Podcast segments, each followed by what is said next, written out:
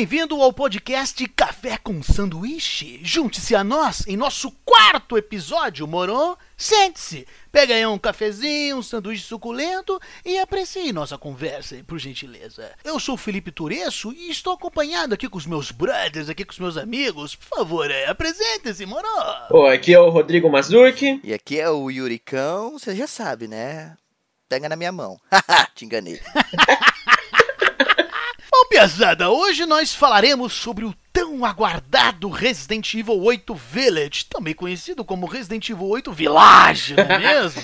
Talvez o lançamento mais esperado deste ano de 2021, né? Aliás, antes de mais nada, né, deixo claro que vai ter spoilers nesse podcast, portanto, se você ainda não jogou o Resident Evil 8, recomendamos que jogue primeiramente e depois escute o nosso podcast, beleza? Não, já sabe, né? Pode comprometer a experiência de você que vai jogar, né? E nós três aqui recomendamos, o jogo é porreta, é unânime de novo, né, piazada? É, aí você. Não, daí vem o, o, o legalzinho lá da internet, o bonzão. O bom vai lá ver o gameplayzinho do amiguinho lá no YouTube e vem falar: Não, porque isso não dá medo, porque isso não é Resident Evil, vai tomar bem no olho do seu cu. Joga a porra do jogo pra depois criticar. Mas você tá bravo? Ah, não. Eu já eu li cada coisa na internet, viu, Rodrigo. Que eu estou. Indignado! É, é aquela coisa que os caras falaram, né? É um jogo que não é mais o mesmo, infelizmente.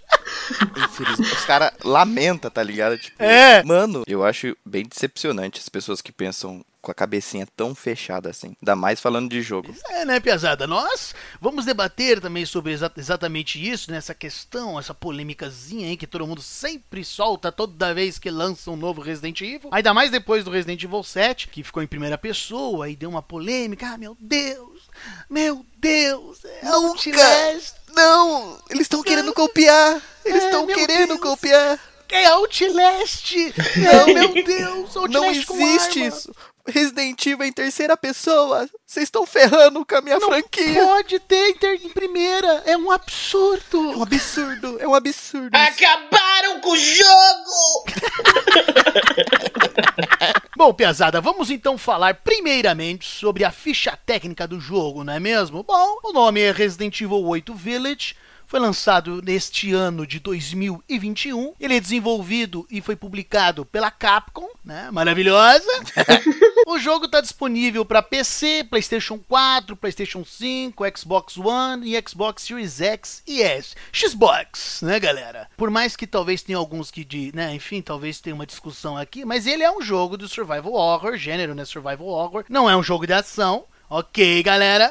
O modo do jogo, né, é um jogador. Um jogador solitário, jogatina solo. Antes de adentrarmos, né, e tal, pra gente falar sobre os vários aspectos desse jogo incrível aí, tão aguardado, vamos primeiramente introduzir o enredo, né, só pra gente contextualizar a nossa conversa e também para que o nosso ouvinte entenda melhor o nosso raciocínio aqui do papo. O jogo começa de uma forma muito misteriosa, com um conto sobre uma criança que entra numa floresta e vai explorando essa floresta e encontrando vários seres estranhos e misteriosos, macabros, não é? A história ela é cheia de detalhes que enquanto nós estamos jogando o game, você consegue fazer umas ligações aqui e ali, né? É uma sacada bem interessante. E a gente descobre que quem está lendo essa história é a Mia Winter. Porque ela mia!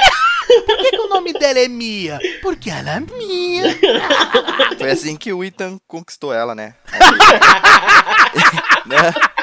Ele chegou pra ela e falou assim: Bom, com isso a gente já percebe, a história se passa alguns anos após os eventos de Resident Evil 7. O Ethan, ele vive tranquilamente com a sua esposa, que é a Mia, né? Dois personagens que estavam no Resident Evil 7. E agora eles têm uma filha chamada Rose, né? Apelido, né? Porque o nome completo é Rosemary, né? E eles vivem felizes em algum lugar ali que tipo, no primeiro momento a gente não sabe onde que eles estão. Apesar dos traumas que aconteceram lá na propriedade dos Bakers, né, toda a bizarrice. Eventualmente nós faremos um podcast sobre o Resident Evil 7, mas a gente quis fazer do 8 agora porque o 8 foi lançado agora, né, galera? Então morou. Temos que levar em consideração também. É...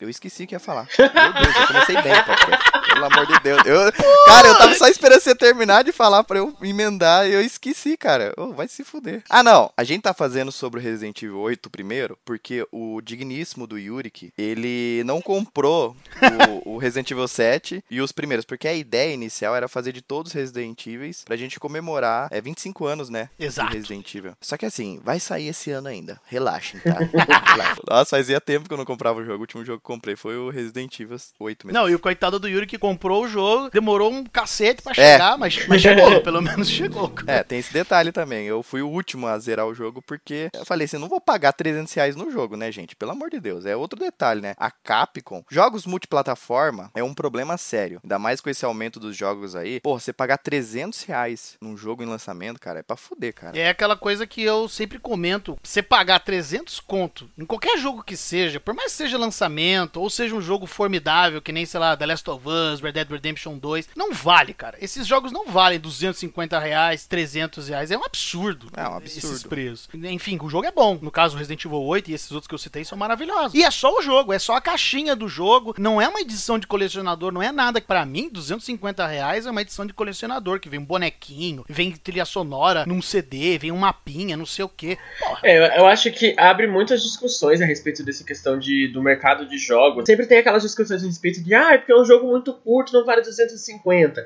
Ah, mas eu prefiro esperar baixar pra não pagar o preço de lançamento. Eu realmente concordo com vocês que eu acho que o preço do jogo tá absurdamente ridículo e acaba não valendo a pena. Eu não sou aquela pessoa que, tipo, compra jogos de lançamento desesperadamente, assim, ah, lançou, eu quero comprar. A menos que seja um jogo que eu esteja esperando faz muito tempo. Mas eu concordo com vocês, eu ainda acredito que seja um absurdo esse valor e a gente vai fazer um baixo assinado pra baixar o preço de todos os jogos pra dois reais.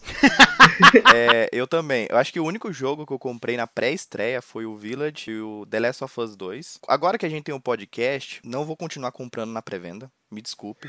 O Village foi uma exceção. Então, Só Ah, não, com certeza, com certeza. Porque Enfim, isso aí gera. Dá, dá pra fazer um podcast só falando Só disso. disso, porque, porque, nossa, é, é, é absurdo mesmo a situação É, que a gente vive aqui. o buraco ele é mais fundo, né? A gente tá falando de jogo que é algo, tipo, pro lazer. Exato. Mas tem Sim. muita coisa que é essencial na, na vida de uma qualquer ser humano que é absurdo. Mas aí a gente vai entrar em outro aspecto e vai É. mudar o rumo da. Eventualmente a gente faz um podcast sobre isso. Bom, Ah, tem outra coisa também. É fundamental você jogar o Resident Evil 7, pelo menos, né? Óbvio. Ah, né? certeza. daí, se você escutar esse podcast ou querer jogar o Village, é, eu sugiro que compre o 7 antes. Na verdade, É. é. quase obrigatório, porque você não vai entender porra nenhuma do que tá acontecendo no Village se não jogar o Resident Evil 7. Ai, mas o 7 não é Resident Evil, virou terror e sobrenatural. Aí o 8 disseram que não é tanto assim. Isso é verdade, o Yuri que destacou uma coisa que é importante. Nesse caso do Resident Evil 8, ele realmente é uma sequência direta do Resident Evil 7, coisa que nos anteriores não é que não sejam sequências, mas é que eles não são é, realmente direto. Você até consegue, por exemplo, jogar o Resident Evil 2 original, porque o próprio jogo esclarece até as coisas do primeiro, embora não de uma maneira aprofundada pra você entender o que aconteceu, mas ele dá uma base. Agora, o Resident Evil 8, ele necessita realmente você ter jogado o 7 pra entender alguns aspectos ali do enredo e os próprios personagens, né, também, né? O, o passado, né, dos personagens e tal. Porque eu, eu acho que é um dos primeiros Resident Evil, assim, pelo menos da 1, do 2 do 3, que realmente é uma sequência direta, né? É, Diretaço. sim. Um liga o outro. Diretaço, diretaço mesmo. É, mas não é Resident Evil, né, gente? É, não, É não. bom, é tá-. Bom, então o jogo começa ali daquela maneira. E, aliás, tem um detalhezinho, né? Porque já mostra o Ethan e a Rose, e a Mia, né? Conversando ali. Você tá lendo essa história pra ela, mas a gente não pode esquecer o que aconteceu lá em Louisiana, de não sei o que dela. Eu não tenho problema de memória. Uma treta aí, né? É. A, a relação do casal já tá meio tensa aí por conta desses acontecimentos do Resident Evil 7. Porque o Ethan tá traumatizado, não consegue esquecer o que aconteceu lá, porque, convenhamos, né? Foi bizarro demais o que aconteceu no Resident Evil 7. E assim, ele, ele- a mulher dele é uma contrabandista, é uma, uma bioterrorista. Cara, na verdade, assim, esse aspecto nem, nem dá muito aprofundamento, né? Tipo, se você parar pra pensar, na questão do sentimento do Ethan com a Mia, né? Porque em nenhum momento ele, tipo, nossa, é verdade, a minha mulher é uma terrorista. Uma bioterrorista. Na verdade, se você vê os, os documentos que ele tem ali no primeiro. Logo no primeiro. Na casa ali e tal. Os documentos que ele tem quando ele vê as coisas que a, que a, que a Rose tem bem, não sei o que, que ele fala, ah, a Rose faz o exame, tá tudo bem com ela e tal. Pô, dá pra ver pelos comentários do Ethan que ele tem uma, uma empatia com a Mia que parece que ela não tem com ele nesse início, assim, pelo menos na primeira visão. É. A impressão que eu tive é que parece que o Ethan ele pensa que ele sofreu lá na coisa, mas ele acha que a Mia sofreu mais. Então ele passa a entender que a Mia queira deixar isso pra trás. Tipo, ah, Uhum. passou, tá tudo bem, então eu vou, eu vou deixar pra lá pra ela não ficar sofrendo e remoendo isso. Eu vou lidar com o meu,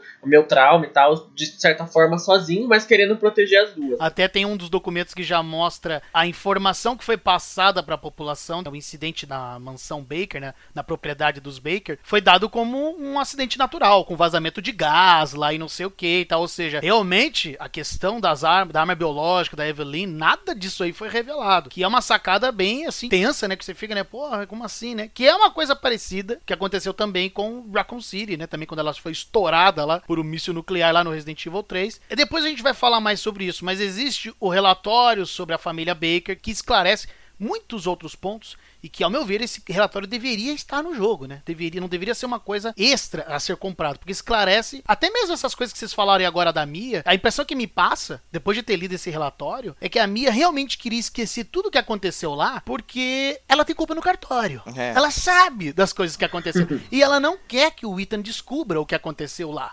Aliás, que ela tinha o envolvimento. Até porque, de certa forma, se você for pegar os acontecimentos do Resident Evil 7, até onde a gente sabe, é, o Ethan não sabe da história. Ele só acha que aconteceu uma história que ele, Sim. que ele não soube explicar e tal. Então ele tá meio que absteve e tomou isso como uma coisa muito louca e negativa que ele prefere deixar pra trás. Isso. Inclusive, até fazer um parênteses nesses documentos, é, eu achei bacana, eles uns- umas referências, ele pega umas, umas coisas de armas e tal, que tem o sobrenome do Robert Kendo, e daí tem um negócio que é sobre a, o arquiteto da primeira, da, primeira mansão, que eu esqueci o nome Uhum. dele. É o George Trevor. Isso, são livros que eles, que eles referenciam a jogos anteriores que tipo, não tem direta- ligação direta com o jogo, mas que quem é fã da franquia reconhece e fala, ah, que legal, achei muito legal. É, eu acho assim. Eu acho que ele meio que só não se aprofundou ao lance dela ser terrorista. Ele sabe que ela tava fazendo alguma coisa errada. Ela tava com a Eveline, a Eveline. Ela tava junto com um cara. Enfim, você mais ou menos deduz que coisa boa não é, né? É que o jogo não deixa explícito isso, né? É, é que, bom, enfim, a impressão que me passou, falando rapidamente só sobre isso, no Resident Evil 7, é que o Ethan confiava nela, enfim, que é a esposa e tal, mas nem sabia, né? tipo, nem se tocava, porque ela provavelmente também não falava. E por conta desse relatório, ela fica com muito medo de que o Ethan descubra esse envolvimento dela com a Conexões, né? Que é a organização criminosa que criou a Eveline e tudo mais. Então, eu acho que é justamente isso. Eu acho que ele não tem noção disso e que ela tenta esquecer isso, né? Ai, deixa, acabou. Vamos viver nossa vida aqui feliz. Ai, deixa, acabou. é isso aí. Pouco importa. Quando a gente gravar sobre Resident Evil 7, a gente aprofunda também mais isso. E prosseguindo, coloca lá a Rose, né, pra deitar lá o sono das crianças. Aí você vai aproveitando, vai lendo os documentos pra saber mais sobre a interação da Mi, porque Resident Evil é isso, né, galera? Resident Evil tem uma cacetada de documentos, sempre tem. Então é bom que você leia. Muitas coisas são contadas por documentos. Inclusive, muitas coisas são explicadas literalmente por documentos, né? Perfeitamente. Com isso a gente já percebe, né, que por exemplo a, Rose fizeram testes médicos nela, né, pra, pra ver se infectada com o, o É. mutamiceto, coisa do jeito. Tem um documento ali no, no início, já demonstra que aparentemente não. O- e, é, levando em conta que, né, a Mia, apesar da Mia ter tomado soro, né, que tecnicamente curou ela do, da, do mofo no, no Resident Evil 7, o Ethan também foi exposto, né? De Exato. certa forma. Exato. Aí por isso que ela faz esses. A nenezinha tem todo esse amparo e essa. Com certeza. é, esse cuidado maior em cima dela, que, né, pra saber se ela não é mofo!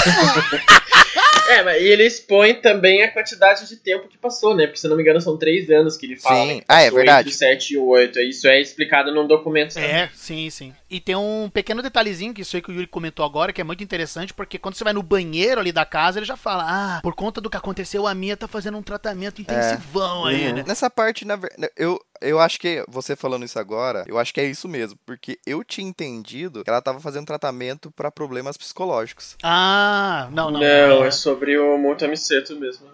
É, O Ethan volta lá pra Mia, a Mia tá fazendo um jantarzinho gostoso ali. De repente, do nada, a Mia leva uma bala e começa um tiroteio louco ali e tal. E você fica, meu Deus, o que que tá acontecendo? Que Chris!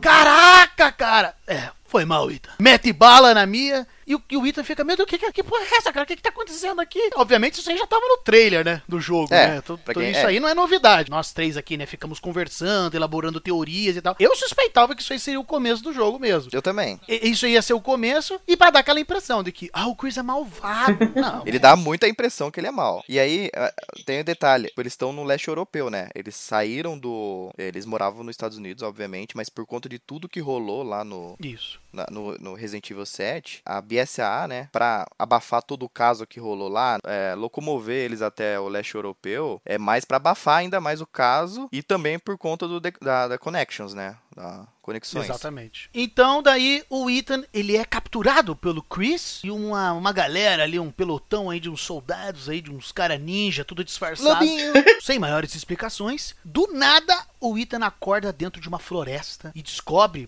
porque tem um documento ali, óbvio, né? Sempre tem, que estavam levando ele e a Rose pra algum lugar. Mas o acidente aconteceu, o carro capotou e ele acordou ali, o telefone tocando, ele até atende, eu acho engraçado a dublagem. Alô? Daí o cara, já era hora! Começa totalmente misterioso o jogo. Pô, mas por que, que o Chris fez isso? Matou a Mia? Caraca, mas o que que tá acontecendo? Não sei o quê. De repente você acorda no meio do nada, na escuridão, no meio de um, de um monte de No neve. breu total. Né, um monte de neve. Chris, que era um herói, o herói da franquia, né, o socador de pedra, tá fazendo qual fita? Cagada, né? Porque o Chris só faz cagada.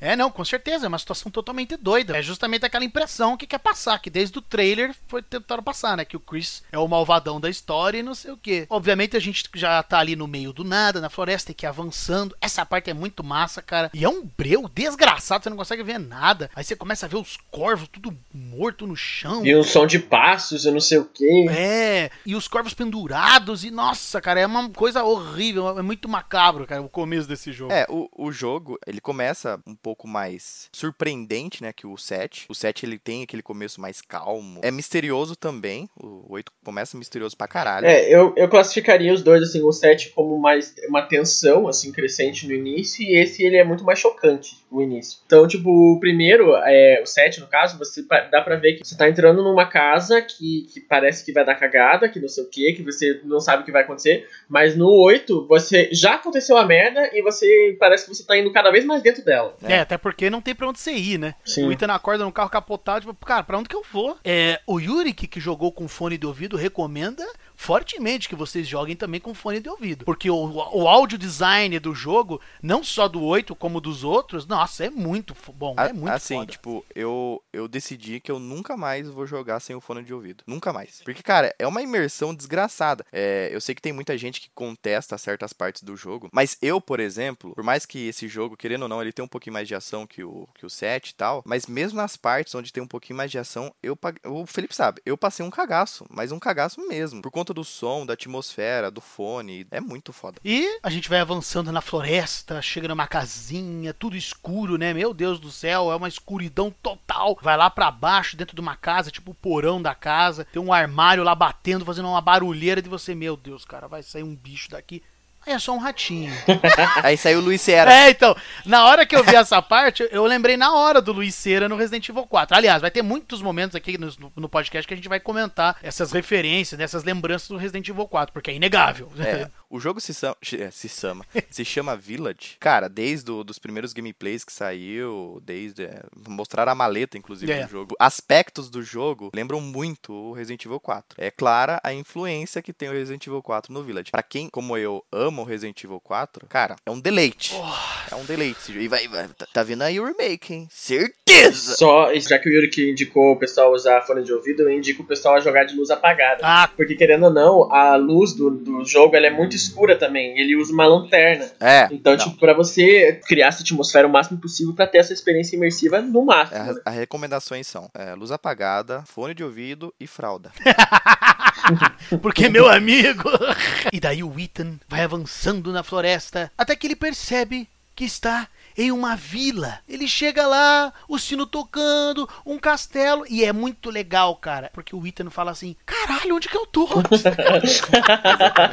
é você vê uma vila, né? Porque hoje em dia, tipo, muito difícil você encontrar uma vila. Lá no, no leste europeu, as vilas são, tipo, mais um bagulho do passado, né? Tem aquelas casinhas típicas. É, assim, dá pra perceber que essa vila parece que tá parada no tempo, né? É, Tipo, isso. Parece que os caras pararam no tempo e estão ali em 2021, os caras são totalmente isolados e é isso aí. É bem parecido com o Resident Evil 4. No Resident Evil 4 é a mesma coisa. Exatamente. É, parece que eles vivem no mundinho dele. Inclusive, é bem parecido também com aquele filme A Vila. É, sim. E beleza, aí tem que explorar aquela vila ali, né? E aí que o jogo começa. Que fique claro. É, já começou. já- a gente ressalta isso porque tem uma galera aí que quando vai fazer análise de jogo, começa a falar um monte de coisa lá na frente do jogo, aí o jogo começa. Não.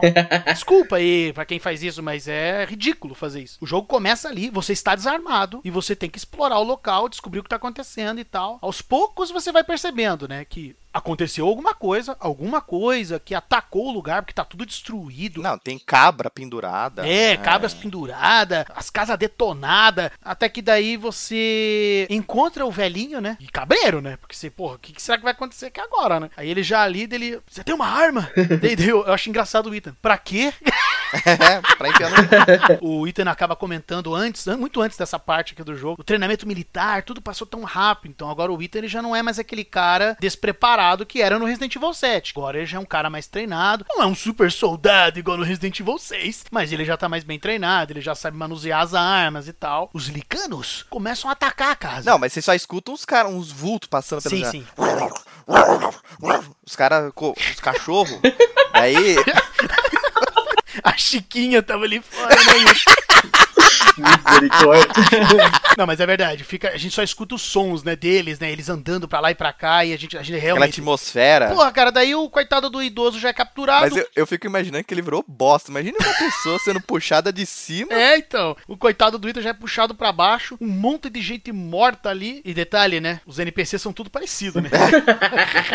Poxa, Capcom, nem pra fazer uns NPC um pouquinho diferente, né? Por favor, né? Você ia citar uma parada que eu falei. Ah, então, verdade, perdão. O Yuri que comentou que no início do jogo, quando a gente tá ali naquela parte que tá tudo escuro e tal, o Ethan ele se machuca na mão dele, ele corta a é, mão dele. quando ele vai levantar um- uma cerca de arame farpado, né? Exatamente. Aí o Yuri que deduziu que, bom, será que foi por conta disso que chamou os licanos ali pra casa do idoso que tava ali, né? Porque o cheiro do sangue pode ter chamado a atenção É. dele. Nossa, eu nem tinha pensado nisso. É, eu também não tinha pensado. Eu fui nisso. longe, eu fui longe. Não, realmente faz sentido. É que pra mim eu, tô- eu tava tão tenso nessa cena que ele corta a mão que depois eu nem lembrava disso. Aham, o jogo ele causa isso, ele, você fica tão tenso em muitos momentos que você esquece de detalhes por conta lembra. da situação que você já tá ali agora. Daí ah, já acontece o primeiro combate ali com o Licano, o primeiro Licano que a gente enfrenta. Nossa! E a gente já descobre que é difícil pra caralho matar ele. Eu gastei, eu gastei meu pente todo. E eu me surpreendi que na hora que eu fui ver a mão do Ethan, o bicho comeu a mão dele. É verdade. O cara perdeu os dedos, cara, como assim? E um lance, um lance legal da Capcom, pra quem jogou a gameplay, é, tem umas partes que é depois disso. E ele não tá sem os dedos, né? Então, tipo, a Capcom não jogou essa informação pra gente ter o choque, assim, de É. isso quando fosse jogar o jogo de verdade. Então, eu achei uma sacada muito legal, porque foi bem inesperado. Se falar que o gráfico dele perdendo o dedo também foi muito bonito. Ah, outro detalhe. A gente jogou a versão de PS4, tá? Ah, sim, verdade. A gente achou o jogo muito bonito na versão de PS4. É, outro detalhe também é que nes- nessas partes você já, já no início você encontra é, um portão, né, no caso, é, gavetas, tipo, já indicando que são locais que você ia passar de novo. E isso é muito legal, remete muito ao começo da, dos Resident Evil, né? Você chegar num local aonde já tem coisa ali, no começo do game, tá ligado? Já pensa, nossa, então eu vou voltar aqui mais pra frente, tá ligado? Ficar esperto aqui. Uhum. Sem falar no detalhe que eles voltaram, que eles colocaram no remake, que eu achei muito bom, que ajuda bastante quem tá jogando, é o detalhe no mapa, né? Que quando você pega todos os itens do local, ele vira azul. É. Quando tem alguma coisa ainda no mapa, ele tá em vermelho. Então isso ajuda muito a você não deixar coisa pra trás, né? Esse detalhe é muito bom pra quem tá jogando, porque, ah, ó, aquele lugar tá vermelho, dá pra voltar lá ainda que eu deixei coisa lá. Ponto positivo que eles manteram, que eles estavam começando no remake. Se não me engano, o 2 remake é o primeiro que tem isso. Na verdade, eu acho que o remake do 1 e o 0 também tem, só que ele é mais sutil. E é isso aí, né? Você vai avançando ali na vila, aí você escuta, né, um, um rádiozinho, né, falando: quem sobreviveu, vá pra casa da Luísa e não sei o quê. Vá pra casa do caralho. Por um momento eu pensei que você ia falar isso mesmo. Aí começa a parte tensa mesmo, e total referência ao Resident Evil 4, que é um monte de licano começa a aparecer um atrás do outro. Você tem que sobreviver, você sai correndo, pega uma 12, igualzinho no Resident Evil 4. Inclusive essa parte que, que você tá preso na cabana, porque não é uma cabana, né? Você pode mudar de cabana em cabana, assim, pra você ir pegando os itens. E eu sugiro. Inclusive, queria te fazer uma, uma pergunta, Yuri. Quantas vezes você morreu nessa parte? Então, cara, no primeiro licano que aparece, eu descarreguei minha pistola. Aí tem o segundo licano, né? Esse eu morri. Esse eu morri.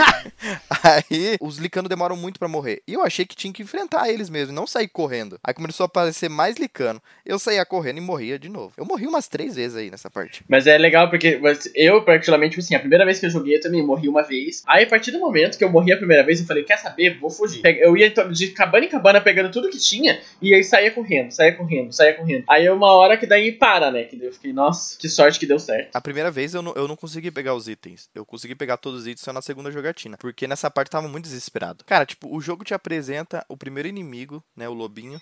E aí começa a aparecer um monte, cara. É, eu lembro que no Resident Evil 4 foi a mesma coisa. Não, e sem falar que, além da quantidade imensa de lobinhos, tem o Urias, que é, É, o bicho é- da marreta, né? Que tá vindo atrás de você. aí. E ele é, ele é apresentado também no trailer, né? Ele é um dos primeiros Sim. inimigos diferentes, assim, que é apresentado no trailer. E, cara, tipo, o visual dele é muito da hora. O Executioner do, do Resident Evil 5 era muito da hora, né? Ele foi mal aproveitado. Se eu não me engano, ele só aparece no começo do game, né? É a mesma coisa. É, essa, esse início mesma aí vibe. do Resident Evil 8 lembra tanto o Resident Evil 4 quanto 4 o 5. quanto 5, porque, né? Aham. porque os dois são muito iguais. Aí tem o Urias, que é um, um lobinho, só que gigante, com um martelo gigante e barbudo. É o e- mestre dos lobinhos. Ele é o mestre dos lobinhos.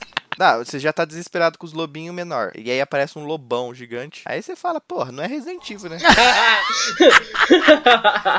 Só deixando claro, a galera que pode achar que eu tô zoando e falando que não é Resident Evil isso aqui. Não, eu tô zoando as pessoas que falam que não é Resident Evil. Acho que todo fã de Resident Evil, todo mundo que já jogou Resident Evil, sabe, em algum momento da porra do jogo, vai explicar que isso é a porra de uma arma biológica. Todo jogo do Resident Evil tem isso, cara. E os caras ficaram fazendo um alvoroço, porque, ah, não é Resident Evil, ah, lobo, onde já se viu, lobisomem, Vampiro. ah, vampiro. Não, o que eu acho engraçado é que nessa história toda, que todo mundo ficou, né? Pô, mas eu nunca vi Resident Evil com lobisomem, não sei o que e tal. Mas aí. já- não, aí, o produtor do jogo teve que falar, tipo, gente, os monstros do jogo fazem sentido dentro do, do universo jogo. do Resident Evil. Sim. Eles não são seres sobrenaturais, não é, é ah, eu sou um lobisomem que é mordido, quando tem lua cheia, ele vira e me ataca É, no jogo. Não, não é, é um- isso. É, é inacreditável é você ver gente que, entre aspas, é fã, falando que não é Resident Evil por conta dos inimigos. Cara, quando a galera começou a pistolar, porque, ah, porque lobinho nada a ver, isso daí não é Resident Evil. Eu Mano, acho engraçado o pessoal falar, ah, Resident Evil é quando tem zumbi. Na verdade, os zumbis nem são o inimigo principal do Resident Evil. O Resident Evil 0, 1, 2, 3 são jogos assim que eles exploram os zumbis como o inimigo principal ali, o inimigo inicial, por assim dizer, porque eles são humanos que são afetados pelo vírus, que é o foco principal do jogo. Tem várias coisas que, que são afetadas pelo vírus, assim como o Resident Evil 2 tem crocodilo, tem o Licker, que não é um zumbi. Ou seja, depois do Code Verônica ali, a maioria dos, dos jogos não explora mais zumbis, porque eles são vírus diferentes, em situações diferentes, em pessoas e em organismos diferentes. Então acho que acabou essa história de Resident Evil ser limitado, limitado a ser inimigo de zumbi. Isso nunca existiu. Isso é um, clássico de gente que só quer criticar o jogo. E outra, tipo, a galera pode falar assim, ah, porque o ambiente, o local, tipo, o jeito que as pessoas agem no Resident Evil 8 não é, não condiz com o Resident Evil em si. Isso que é o legal do Resident Evil. Ele pega determinados vírus e coloca em co- contextos diferentes. Uhum. Lógico. É isso que é massa. Tipo, você pega lá o, o primeiro jogo que se passa numa mansão, o 2 e o 3 que se passa em Raccoon City, e a mesma coisa nessa porra desse jogo. É, pra gente deixar claro que a gente não tá criticando quem não gosta do jogo por escolha, por ter jogado, não ter tido uma experiência, assim, entre aspas, positiva. Porque nada impede de você jogar um jogo e não gostar dele. Sim, com certeza. Ah, por exemplo, assim, assim como a gente fala, Resident Evil 6, ele é um Resident Evil, por exemplo, Yuri que não gosta de Resident Evil 6 pelos motivos dele, mas isso não deixa de ser da franquia. Então, tipo assim, é uma preferência de você não gostar de determinados tipos de jogos, de- do modo como ele é abordado, do modo que a jogabilidade dele se entrega, é uma coisa. Outra coisa é você criticar e falar que o jogo não faz parte da franquia por uma opção, uma, uma visão sua que você se recusa a observar o jogo na forma que ele é. Você tem total direito de não gostar do jogo por motivos de preferência suas. Mas não vale você criticar o jogo sem nem ter jogado ou ter assistido uma gameplay, como o Yuri que tava falando, simplesmente por falar, ah, isso não é Resident Evil porque é sobrenatural. Não, daí é você que tá sendo babaca. Isso também não quer dizer que a gente seja obrigado a engolir tudo que a Capcom fila goela abaixo da gente. Não, tem situações no Resident Evil 8, inclusive, que eu achei difícil de engolir. Mas, assim, como tem vários outros jogos da franquia, também tem coisas que eu falo, é, um pouco, passou um pouco do ponto. Você engolir tudo não é, não é positivo e você também criticar tudo também não é positivo. É, é aquela coisa, assim, num podcast correto a gente aborda um pouco mais isso, mas vamos prosseguir. Então, o Ethan sobrevive ao ataque ali dos licanos com o licano da marreta, porque eles escutam o sininho e eles vão atrás do sino da igreja, né? E o que que isso lembra, né? Resident Evil 4, né, galera? Bem original. Aí os caras que tem, tem bode com o jogo vai falar assim: é, realmente, além de não ser Resident Evil, é uma cópia do. É, aquela coisa, eu consigo ver um pouquinho de Resident Evil nesse jogo, não é mesmo? e, enfim, né, o Ethan já vai avançando, porque, né, agora ele tem que explorar essa vila, tem que encontrar a filha dele que tá desaparecida, Ah, ele tem que encontra a velha. entender também o que, que o Chris, por que, que o Chris fez o que fez, e principalmente sobreviver ao horror, não é mesmo? Aí justamente começa a parte da primeira demo ali do Resident Evil, que é lá falando com aquela véia estranha, ah, é você, o pai da criança. Daí já começa mais os mistérios, A né? dublagem no jogo. Nossa. Mano, e assim, eu fui, eu tava falando pro Felipe, eu fui jogar o jogo em inglês e cara, não tem como. Não, você joga um pouquinho só pra ver como que é, mas a dublagem em português é, nossa, fenomenal nesse É, jogo. eu, jo- eu joguei primeiro em inglês, na verdade, porque eu gostava da, da dublagem do Ethan no primeiro jogo. Joguei em inglês, daí depois eu fui jogar na segunda vez eu joguei em português. Algumas vozes eu achei melhor em inglês. A do Ethan em específico, a da velha também ficou bem boa, mas a do Ethan em específico, o modo como o dublador fez ele, deixou o personagem muito mais humano, no sentido de expressões que ele fala, do jeito que ele reage às coisas, respiração, Sim. expressões. Isso, pra mim, a dublagem do Ethan dá de 10 a 0 na dublagem em inglês a dublagem brasileira. Eu também acho. Eu acho que a Capcom sempre teve bastante competência em fazer as dublagens dela. Apesar do primeiro ser uma dublagem bem caricata, mas pra época eu imagino que não tenha sido ruim. A dublagem brasileira, ela deu um, um ar muito foda pros personagens que, tipo, é absurdo. É, É, é, é, eu concordo. As duas dublagens são muito boas, cara. Mas a Sim. dublagem brasileira, É principalmente o Ethan, é Rafael Rossato, né? O É. cara que dubla ele, que inclusive é o mesmo cara que dubla o Jesse no The Last of Us. Cara, ele é muito foda. Ele conseguiu dar um- uma profundidade pro Ethan que me fez sen- sentir, é, ter, ter mais empatia, por ele gostar mais dele Sim. com a dublagem em português, né, brasileira, do que a dublagem original. E, é- e isso que é só o Ethan, né? Tem outros personagens aí que, nossa senhora. O dublador do Ethan, ele consegue transmitir um desespero que a gente tá sentindo, parece. Exatamente, Isso, isso. exatamente. Isso me incomodava muito no set, que ele não comentava sobre. a- a- acabava de acontecer um negócio, e ele, ele lia um documento, e ele não comentava absolutamente nada. Aqui, ah, no- na verdade, assim, no 8 acon- tem momentos que acontece também isso. Mas por conta da dublagem, ele não é mais aquele personagem frio. Sim. E- Ele tem muito mais carisma, tem muito mais. Fica mais fácil a gente gostar dele, né? É. E, detalhe, né? É o primeiro jogo da Capcom que é dublado em português. É. Português brasileiro, né? Já chegou arrebentando a porta, né? Nossa, Tipo, muito. pô, É, exatamente. Tanto que mais pra frente, já nessa parte aí, você encontra depois os moradores ali da, da vila e tal. O que eu acho uma coisa legal é por meio deles que você consegue entender um pouco mais sobre o vilarejo. Sim. Né, que eles falam que eles não sabem o que são esses licanos. A mãe Miranda sempre protegeu eles. Passa ali na igreja também, você vê o, o quadro deles, da mãe Miranda e dos, dos lordzinhos. Aí você percebe que tem uma, uma conotação religiosa ali, um culto religioso, porque eles rezam também pra ela. Aí você começa a entender melhor o que tá acontecendo aqui, né? Já- E a dublagem desses personagens também é muito boa, né, em português mesmo, e, mesmo original. Aí de repente o pai ali da menina começa a virar lobis, é, licana ali, né? Vi- Virou lobisomem, né? Viu a lua cheia, né? Aí começa a atacar todo mundo, começa a matar todo mundo. Já é um momento de tensão desgraçado. É, mas é engraçado pensar nesse, nesses personagens que você acabou de falar. Eles têm um, um espaço ali de cena muito pequeno, se for pensar, né? Porque assim, eles já aparecem, mal aparecem, já morrem. Sim, com certeza. Eles são muito importantes pra gente, isso que você falou, da gente entender um pouquinho do que tá acontecendo ah,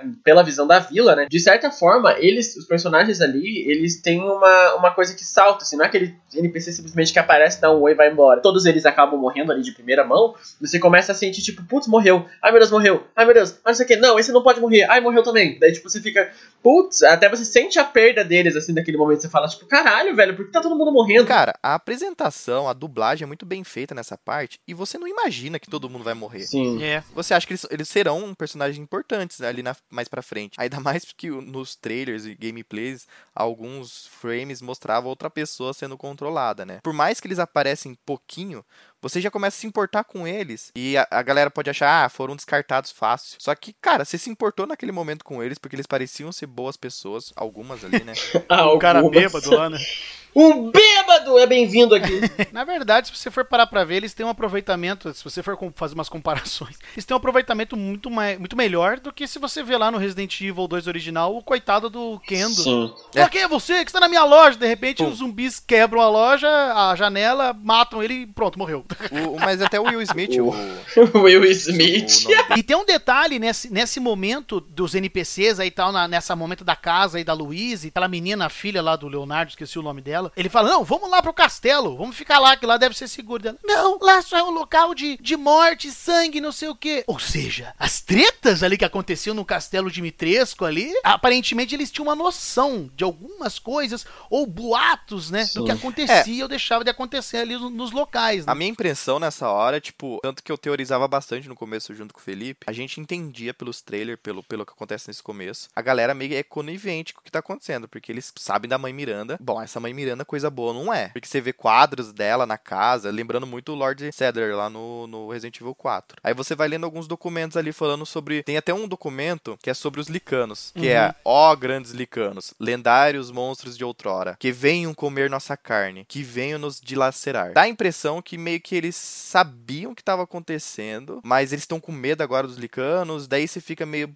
Tá, mas e... dava a impressão que eles meio que conviviam e não convivem, tá acontecendo esse ataque. É uma religião, não é uma religião? O que que é? é? Eu acho engraçado porque assim, a impressão que eu tinha de início era que a mãe Miranda, que eles falavam era uma divindade, olhavam para situações, no caso dos licanos ali, dessas, tudo isso acontecesse de uma forma sagrada. É. Então, tipo assim, ó, oh, isso aqui é licanos. Então, tipo assim, é como se fosse uma, um, entre aspas, uma punição ou um, um arrebatamento, por assim dizer, os licanos virem dilacerar eles como se a mãe Miranda fosse a própria divindade suprema que poderia existir ali na vila. Isso. Então, a princípio, como eu quando eu comecei a jogar, eu achei que a mãe Miranda nem participaria do jogo. Para mim, ele seria só uma imagem, tipo, ah, aqui o grupo é, venerava achando que a tal da mãe Miranda era uma divindade, assim como acontece com os Safiras no The Last of Us 2. Mas agora isso que você falou realmente, porque esse documento que o Yuri acabou de ler, eu fiquei me perguntando, quem que escreveu isso aqui? É. E qual o propósito? E os letreiros ali, tipo, tem um letreiro que é cabras de proteção. Oferecemos essas cabras de proteção para proteger o vilarejo e seu povo. Quem quebrá-las sentirá a fúria de mãe Miranda. Beleza, vocês estão aqui nessa vila, existe alguém que é uma divindade ali, mas sabem que também se fizerem merda, porque, bom, pelas quem quebrá-la sentirá a fúria de mãe Miranda. É, não, fica uma é um ar bem misterioso que fica nesse início ainda, que é bem parecido com o Resident Evil 4 também, é a mesma coisa. Sim. Só que acho que no Resident Evil 4 fica um pouco mais evidente. No Resident Evil 8 aí no Village, existem algumas coisas que você tem que juntar as peças ou até mesmo interpretar, que nem o Rodrigo falou aí agora, porque até então, até o Rodrigo falar isso aí agora, eu tava até agora, tipo, pô, que merda que é essa? O que isso aqui tem a ver? Porque quem que escreveu isso?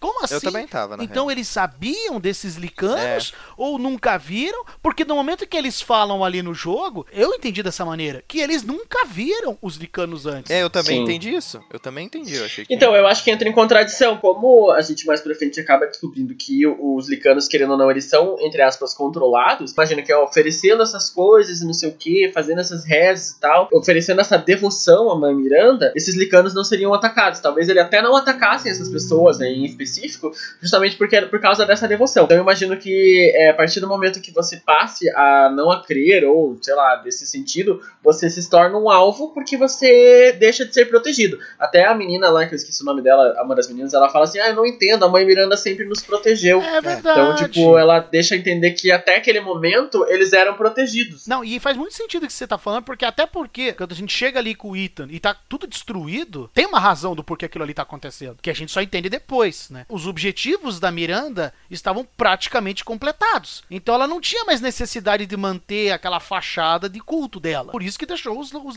detonar tudo. É, realmente faz muito sentido agora. Inclusive a velha falar, depois que a, que a Rose chegou, tudo foi pro espaço, né? Ela, Ela fala, palavras, aham. mas eu acho que, tipo, É, as trevas nos dominaram, né? isso, então a partir do momento que a Rose É. chegou, o objetivo da mãe Miranda acabou sendo quase completado, como você acabou de falar. Aí falou, então quer saber, foda-se, morra todo mundo que agora eu só quero saber do meu. Exatamente. E o Ethan consegue ali o meio pra chegar, né, sair do vilarejo e ir ali pro castelo de Mitresco, já vai avançando no jogo, porque todo mundo na casa morreu, até que daí aparece o primeiro Lorde ali, né, que é o Heisenberg. Nessa hora eu pensei, puta, mas já. Beleza, tem as partes da, da- da- dos portões aqui na vila, que eu vou voltar aqui a qualquer momento. Apesar que eu quero muito ir pro castelo, mas tá gostoso aqui na vila. Porque o clima da vila é muito da hora, né? E remete muito o Resident Evil 4. É, morou. E aparece o Heisenberg, que já é uma cena muito estranha. O cara do nada aparece, o cara tem um martelo, parece um personagem do Bloodborne.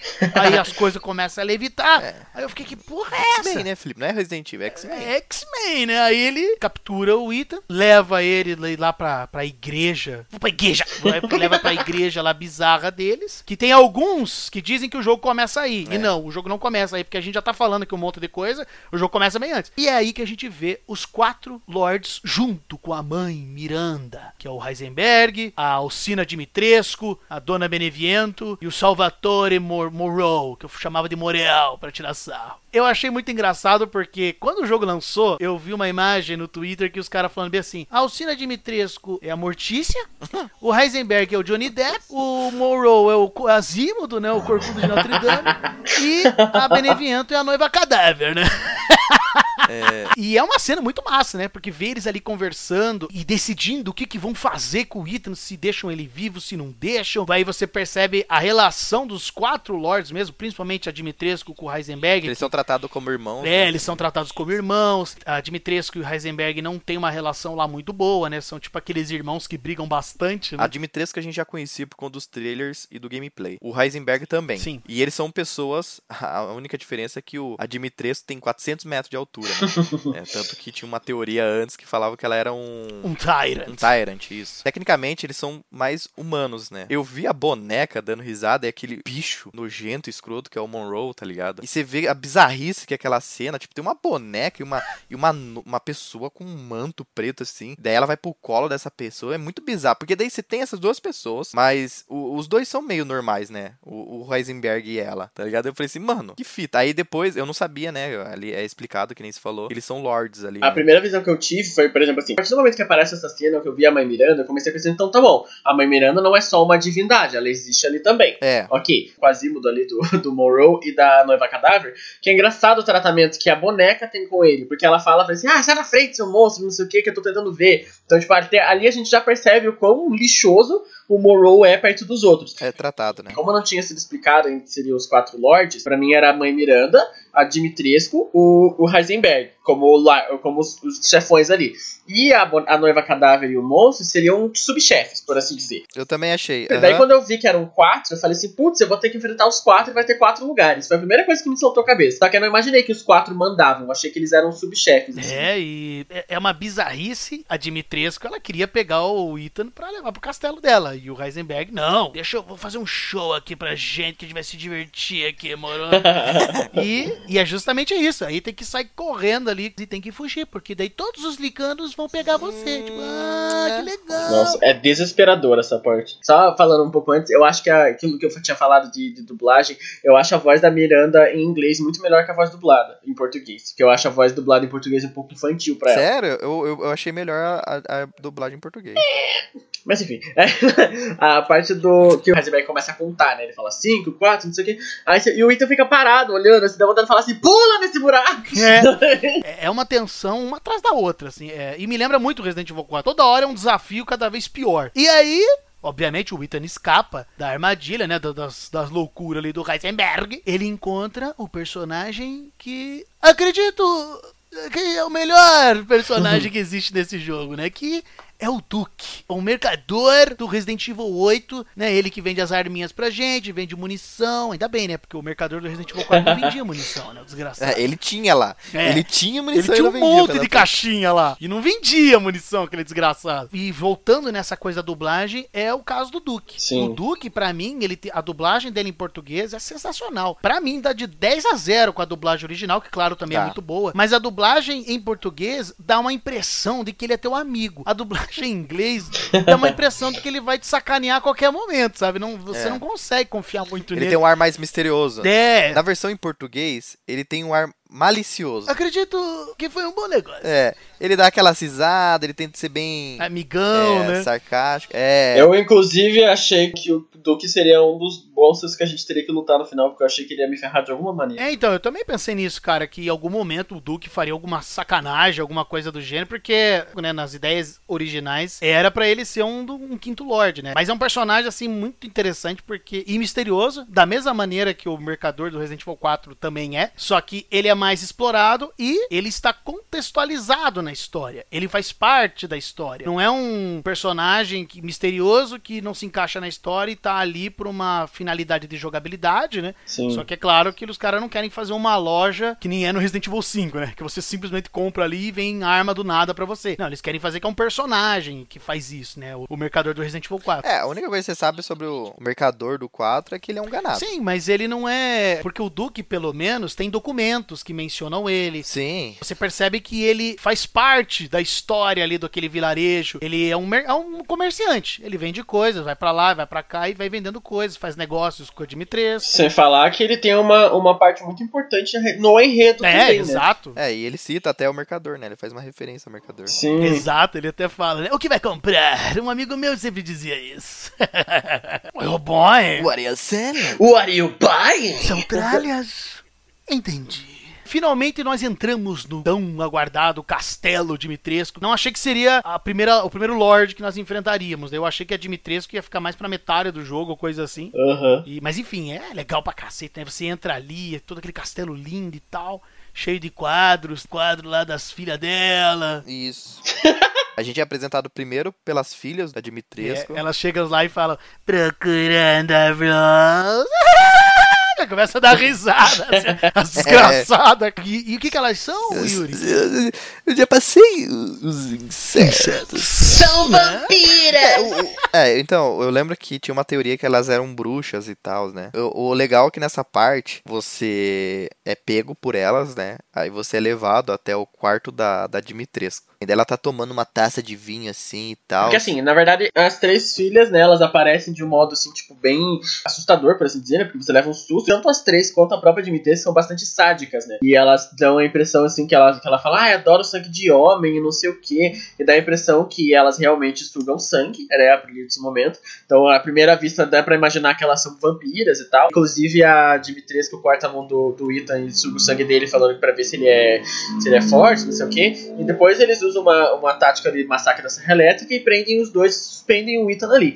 Que é aí que começa a segunda demo, né, da- do castelo. Isso. Tem detalhes ali no castelo, né? Que você vai encontrando copinhos, xícaras com sangue. As próprias frutas que tem ali, elas estão todas cobertas de sangue. Então, assim, é bem macabro, assim. O... Daí encontra o Duque de novo. Moro, nos encontramos novamente, não é? E daí, ele que vai ajudando o Ethan a estabelecer os objetivos dele Sim. dentro das fases. Ele fala, ah, eu acho que você pode tentar ir lá no quarto, lá na- nos aposentos da Dimitrescu. Por isso que eu falei, né? Ele é contextualizado, ele vai ajudando o Ethan, né, nessa jornada dele, né? E o Ethan vai avançando, né? Vai encontra lá já a Bela, que já dá um desespero do cacete também. E o castelo é muito lindo, né? E eu vou dizer uma coisa pra vocês: o diretor de arte desse jogo tá de parabéns, cara, porque eu. Sério, é muito lindo. É, é muito detalhezinho, é muita coisinha, é coisa de madeira, é, é porcelana, é estátua, é não sei o que, as portas têm detalhes. Nossa, o É gráfico dessa parte do castelo, do jogo inteiro, claro, mas dessa parte do castelo, pra mim, é muito bonito. É um, pra mim é o mais bonito, é o cenário mais lindo que tem. Eu acho legal essa parte do castelo justamente pela questão gra é, gráfica, não, pela questão histórica, porque dá pra ver claramente que, o- que o castelo não é recente. Sim. Ele é de muito tempo, até porque tem aquele quadro que você comentou, Felipe, que tem um quadro que ele é, é destinado às filhas da Dimitrescu, né, que é a Bela, Sim. Daniela e Cassandra, que ele é um, um quadro real, né, ele é um quadro real e muito antigo. Exatamente, esse o quadro que na hora que a gente entra no castelo e vê ali que seriam supostamente, né, a Bela, a Cassandra e a Daniela, na verdade são um quadro real, né? Eu vi muita gente na internet falando: "Ah, essas aí são elas antes de se transformarem". E não, o quadro ele é real mesmo, ele foi pintado em 1846 por George Theodore Berton. O nome do quadro é As Três Irmãs Thomas Robinson. Inclusive, talvez ela, ela tenha usado como inspiração, né? Sim, provavelmente sim. A impressão né, que dá do castelo é que realmente ele é muito antigo. Existe um documento no jogo que fala que, o cast... que a vinicultura do castelo Dimitrescu tem origem no século XV. Agora, a pergunta que fica é: a Dimitrescu é dona desse castelo há séculos, né? Tipo, é uma, uma coisa similar ao que é o Salazar no Resident Evil 4, que ele é o oitavo castelão. Será que a, a sacada é a mesma da Dimitrescu? E depois a gente percebe que não é bem assim. Morou, É. né? Dá pra entender que, tipo assim, esse local, esse vilarejo, ele é mais antigo do que as pessoas que vivem lá. Ele, ele já existia antes dessas pessoas dominarem esse lugar. É, no castelo tem é, mais documentos explicando sobre a Dimitrescu, sobre as filhas, o que elas são, o que elas deixam de ser. E aparentemente a Dimitrescu meio que se apropriou. Ela é de outro lugar, ela veio até esse local. Foi um presente da, mãe- da mãe Miranda, na realidade. né? Isso. A Miranda deu pra ela o castelo, deu as filhas, né? que- Ajudou a criar as filhas, é. Existe um documento que é o Diário da Criada, que ele tem datas de 1958. E fala ali, ah não, porque eu tenho a senhora Daniela, a senhorita Daniela e não sei o que e tal, tentei abrir a janela, elas gritaram que não era pra abrir. Ou seja, elas estão aí, porque assim, o jogo se passa em 2021. Então, esse vilarejo realmente, ele é muito antigo. E esse castelo, a Dimitrescu, eles estão assim há muito E tempo. começa a explicar também o motivo das vestimentas, do porquê Sim. o vilarejo é antigo, do porquê ainda tem essa temática antiga, né? E nessa parte já você vai entrando nos caminhos, né? Que é meio que o porão ali, onde tem é, algumas prisões, Sim. e meio que você vai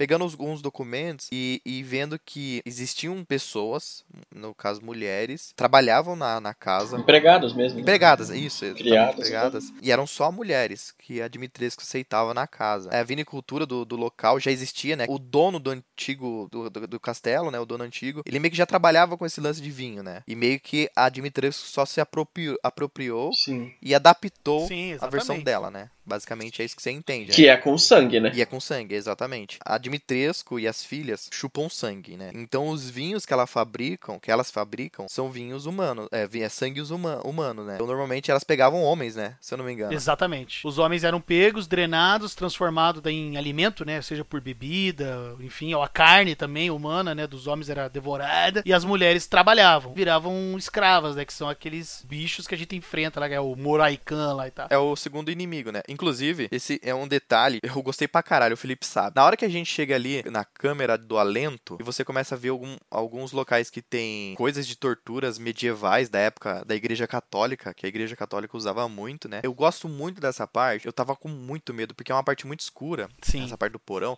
e é uma parte grande. Daí você é apresentado pela primeira vez do, do segundo inimigo, né? Que são as. É Moroaikan, uma coisa assim. a mano. pronúncia é foda porque, como se passa no- na Romênia, daí tem os nomes. Todos os nomes dos inimigos são em romeno. É, Então, e aí fica meio é- difícil. Meio que estão atrás do teu sangue também, né? Tipo, a forma que elas andam, o grunhido delas, que elas são meio cambaleando. Sim, sim. Meio zumbi mesmo. E eu gostei muito dessa parte. Daí vai o fã saudosista aqui, né? Porque além de ter um clima muito escuro, a música que começa a tocar nessa parte é muito foda. Eu falei pro Felipe, é muito tenso. Porque você vai entrando ali na- nas prisões que tem, nas celas, e daí de repente começa uma música desgraçada. E de repente você começa a dar uma atmosfera ali. né? Eu fiquei com um cagaço desgraçado. Eu demorei pra caralho pra matar esses bichos. E sendo que na minha segunda jogatina é só meter bala neles, porque é fácil de matar é, esses bichos. Eles são muito fáceis. Eles são mais fáceis que os licanos, É. na Não, verdade. muito mais fáceis, muito. E tem um detalhe, cara, nessa parte aí mesmo, Yuri, você percebe que tem uma série de vidros, né, recipientes ali, É. tem alguns documentos ali que falam de candidatas ao tratamento, relatório de observação. E assim, no primeiro momento, nem me toquei. Essas mulheres, esses monstros que a gente tá enfrentando aqui, que todos os monstros são mulheres, mulheres que foram capturadas e transformadas nisso. Embora o jogo não esclareça muito bem como que a Dimitrescu faz isso, o que eu acho uma pena, é subentendido que é isso. São experimentos daí da Dimitrescu e tal. Só que tem um detalhe que isso aí é. Eu e a Fernanda, minha irmã, a gente ficou analisando isso aí e a gente achou uma coisa interessante que esclarece um pouco mais sobre as filhas da Dimitrescu. Se você pega aquele documento que fala sobre candidatas ao tratamento, existe uma lista das candidatas que não deram certo e das candidatas que deram certo. E existem quatro candidatas que deram certo certo. Sim. Que é a Irina, Mihaela, Lois e Ingrid. Aí quando você vai no relatório de observação, fala lá que a Irina, Mihaela e a Lois estão com apetite saudável. E a Ingrid, instável. E a gente mata a Ingrid. Porque quando a gente mata ela, que é um desses bichos que tá justamente nessa parte, ela derruba um colar, que é colar de Ingrid, não o nome. Depois, quando a gente avança mais ali no jogo, a gente descobre mais sobre as filhas da Dimitrescu, como que elas funcionam e tal. Que, na verdade, você pega lá um, um documento que elas passaram por um tratamento. Que seria essa Irina, essa Mihaela e a... Exatamente, Aham. que provavelmente foram essas três que foram pegas pra fazer esse experimento, pra, enfim, né, criar as filhas da Dimitrescu, porque só rapidamente esclarecendo, elas são criadas por meio do, dos ovos, né, de- do cadou, que é implantado num ser humano. O cadou bota ovos e desses ovos nascem os insetos, que aos poucos foram transformando aí esses corpos dessas meninas e criando as filhas da Dimitrescu. É, por isso que elas são insetos. Tem um aspecto bem bizarro nessa parte, que é assim, basicamente,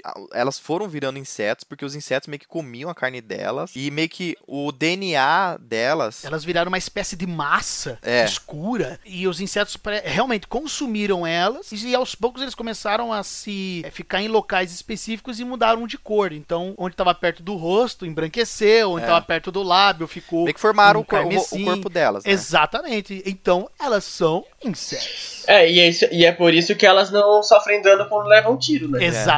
E depois tem o esclarecimento de que o que faz essas moscas, né, esses insetos, se tornarem vulneráveis é a baixa temperatura. É. É por isso que daí naquele documento lá diz: ah, não, é, eu tentei abrir a janela, elas não gostaram, e não sei o quê. E o que é legal, porque dá a entender que elas são vampiras mesmo. Mas na verdade tem um esclarecimento científico. E a gente tá falando isso pra refrisar, porque tem gente que acha que elas são vampiras mesmo.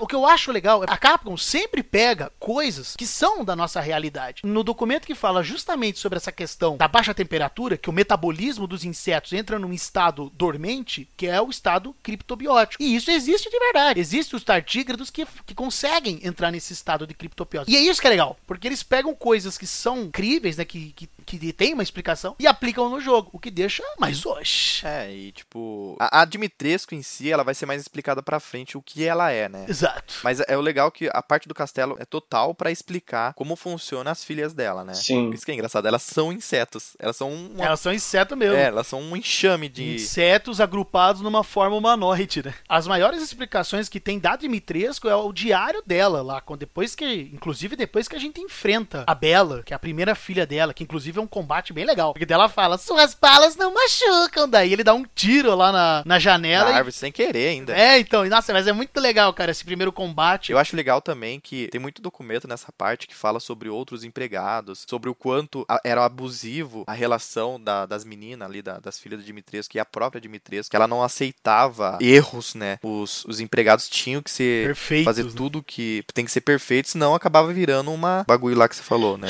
Um Murican. zumbi lá que um murican, é. Inclusive tem um documento de uma menina, que acho que é diário dela, que ela fala, ah, a menina derrubou o o vinho, não sei o que, e foi direto pro porão. É. Já tenho muito medo de ser a próxima. Então, querendo ou não, tipo assim, as mulheres que viviam ali como empregadas, acho que elas viviam em uma, uma extrema apreensão de fazer qualquer coisa errada, de desagradar qualquer uma das quatro, né? Mas assim, eu acho que o, o ponto positivo do castelo, acho que é muito claro para qualquer pessoa que começa a jogar, mas eu acho que, principalmente a questão das filhas, até porque ser local ali, né? Um mapa que, querendo ou não, a gente aprende muito sobre elas, eu acho que elas acabam morre- morrendo muito rápido. Entra na questão de desenvolvimento de personagem. Eu acho que elas tiveram um background muito positivo, mas é, em questão de tempo de tela, foram muito descartáveis. É, eu ia falar isso mais pra frente. Eu tive esse mesmo sentimento que você. Eu acho que a parte da, da- do castelo, você acaba irritando, né, a Dimitrescu porque você mata as filhas, né? A partir do momento que você descobre como matar a Bela, que daí o, fica fácil pro Ethan, inclusive, eu achei super fácil matar elas. Sim. Eu achei legal que o combate é num lugar pequeno. Aparentemente dá a ideia que vai ser difícil, só que elas morrem muito rápido, sabe? Eu também fiquei um pouco decepcionado porque não tem muito espaço pra elas brilharem, assim, por Sim. assim dizer. Porque a parte do castelo, ela é muito foda. Eu, particularmente, é a parte que eu mais gostei. cara. Eu não, eu também. Na primeira vez que eu joguei, eu não senti que foi rápido, mas eu senti exatamente isso que vocês estão falando. Poderia ter aproveitado mais. Mais, aham. Porém, não sei como que os caras na hora que estavam fazendo esse jogo não perceberam a grandiosidade Da da, Dimitrescu. da personagem. Porra, a internet explodiu falando da Dimitrescu. E eu não consegui entender como que eles não se tocaram. Sim. Que isso que seria muito bom se tivesse aumentado um pouco mais essa parte do castelo. Depois que a gente mata a Bela e descobre um pouquinho mais sobre a Dimitrescu, que ela recebeu o castelo, que ela se autodenomina como favorita da Miranda e não entende porque é tratada como irmã, né, dos, da família ali deles. Em decorrência da morte da Bela, pra ela é mais importante as filhas dela e a raiva, a vingança que ela quer ter com o Ethan do que a própria mãe Miranda. Isso eu achei uma sacada muito interessante porque ela fala que se dane a cerimônia. Eu não quero saber. Ele matou a minha filha e agora eu vou acabar com esse cara. E isso eu achei uma coisa surpreendente porque num momento de tensão, de aperto, ela não é assim tão fiel a, a Miranda assim. E é isso que eu achei legal. Porque você não cria, você cria personagens mais humanos. Por mais monstros e bizarros que, ela, que a Dimitrescu possa ser, Eu né? sinto, cara, o tempo todo que a Dimitrescu tinha que ter sido, ou pelo menos a última, ou uma das últimas. Uhum. Ela, ela, cara, ela é um, um potencial não desperdiçado, porque você vê o potencial dela todo ali, mas era um potencial de ser até a vilã principal do jogo. Mas como a gente acaba, por exemplo assim, a gente enfrenta as três filhas em locais diferentes, em situações diferentes. Claro que tem um enredo que, que parte de uma pra outra, assim, né? Inclusive tem a reação da Miranda rela- a- quando cada uma das filhas tá morrendo, isso eu achei muito legal. Mas, o que, que eu penso que poderia ter sido feito, assim, uma, uma saída pra deixar esse castelo maior? Eu tinha comentado com o Felipe. Sei lá, cada área do castelo ser protegido por uma das filhas. A, a sei lá, a gente enfrenta ela nesse primeiro momento e mais pra frente ela volta a aparecer. Não necessariamente que ela fosse aparecer depois, porque eu acho que, que coube ali pro enredo ela, ela aparecer naquele momento. Porque a Dimitrescu ela é tão rica em questão de, de desenvolvimento mesmo que ela poderia ter aparecido em outros momentos. Então que a impressão que dá é que cada vez que você encontra uma filha, depois da primeira visão delas, você encontra uma filha, você já vai matar ela. É. Então, tipo, faltou um pouco assim de aprofundamento de tempo de tela mesmo, de aparecer mais, de enfrentar elas mais vezes. Não que elas sejam, tipo, descartáveis, mas que nem eu já vi muitos é, youtubers que, que falam, ah, é porque a personagem é totalmente descartável, porque depois você nem lembra delas. Eu acho que não, eu acho que elas marcaram bastante, mas eu acho que elas foram mal aproveitadas disso de ter, de ter tempo de tela, de ter tempo de, de, de a gente ver elas mais no jogo. Particularmente, eu acho que toda vez que a gente fala de Resident Evil 8, a Dimitrescu e as filhas dela é a primeira coisa que me vem na cabeça. Com todo respeito aos outros personagens, mas é- eu acho que é ela que virou a, ga- o garoto Sim, propaganda Eu do jogo. também, eu acho que, inclusive, assim, eu acho que se tiver DLC do jogo, cara, ela tem que ser o ponto principal, porque, beleza, ali pra frente, depois que você mata as filhas dela, ela vira perseguidora do jogo. Isso que me incomoda, porque é uma parte muito foda, porque ela é uma perseguidora muito da hora, ela tem os comentários dela, você mete bala nela, você gasta o que for. Quando ela leva um tiro na cara, ela fala, é só isso?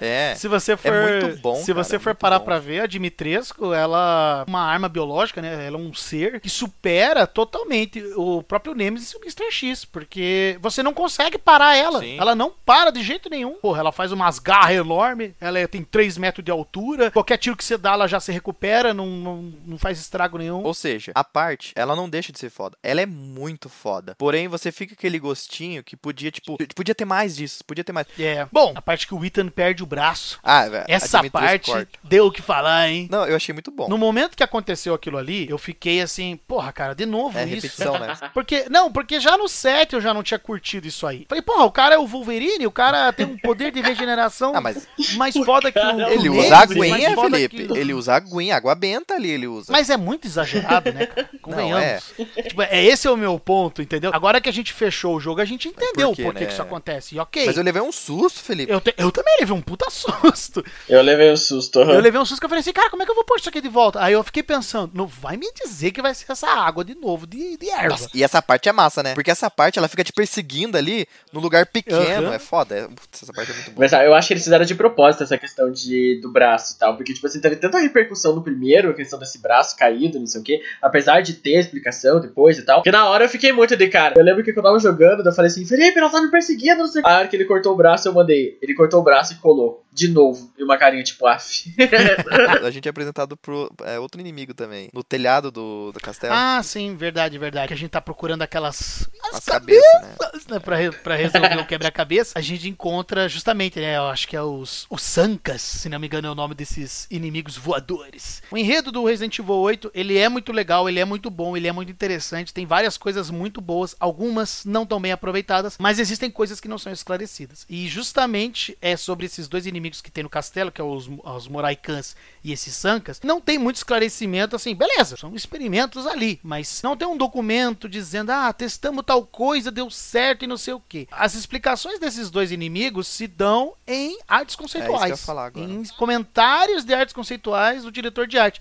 Então, assim, é meio tosco, né? Podia ter um documento lá, justamente naquele calabouço lá. Ao mesmo tempo que eu entendo certas coisas não terem explicação, porque não é a primeira vez que isso acontece. Em outros jogos já aconteceu isso. O próprio Nemesis no Resident Evil 3 é um exemplo. Não tem muito esclarecimento do, da onde que ele veio, como que fizeram e não sei o que. Isso foi explicado bem depois. Só que, poxa, você já tá ali no castelo, não é possível. Tem os documentos lá das filhas. Por que, que não pode ter os documentos dos, desses outros monstros aí, né? Que nem tem em outras partes no jogo. Bom, que a gente vai ali avançando pelo castelo, resolvendo quebra-cabeça, pegando tesouro, matando bicho, indo pra lá, indo pra cá. Aí a gente encontra uma hora um documentinho ali falando sobre uma adaga, né? Que é também A daga- descartado.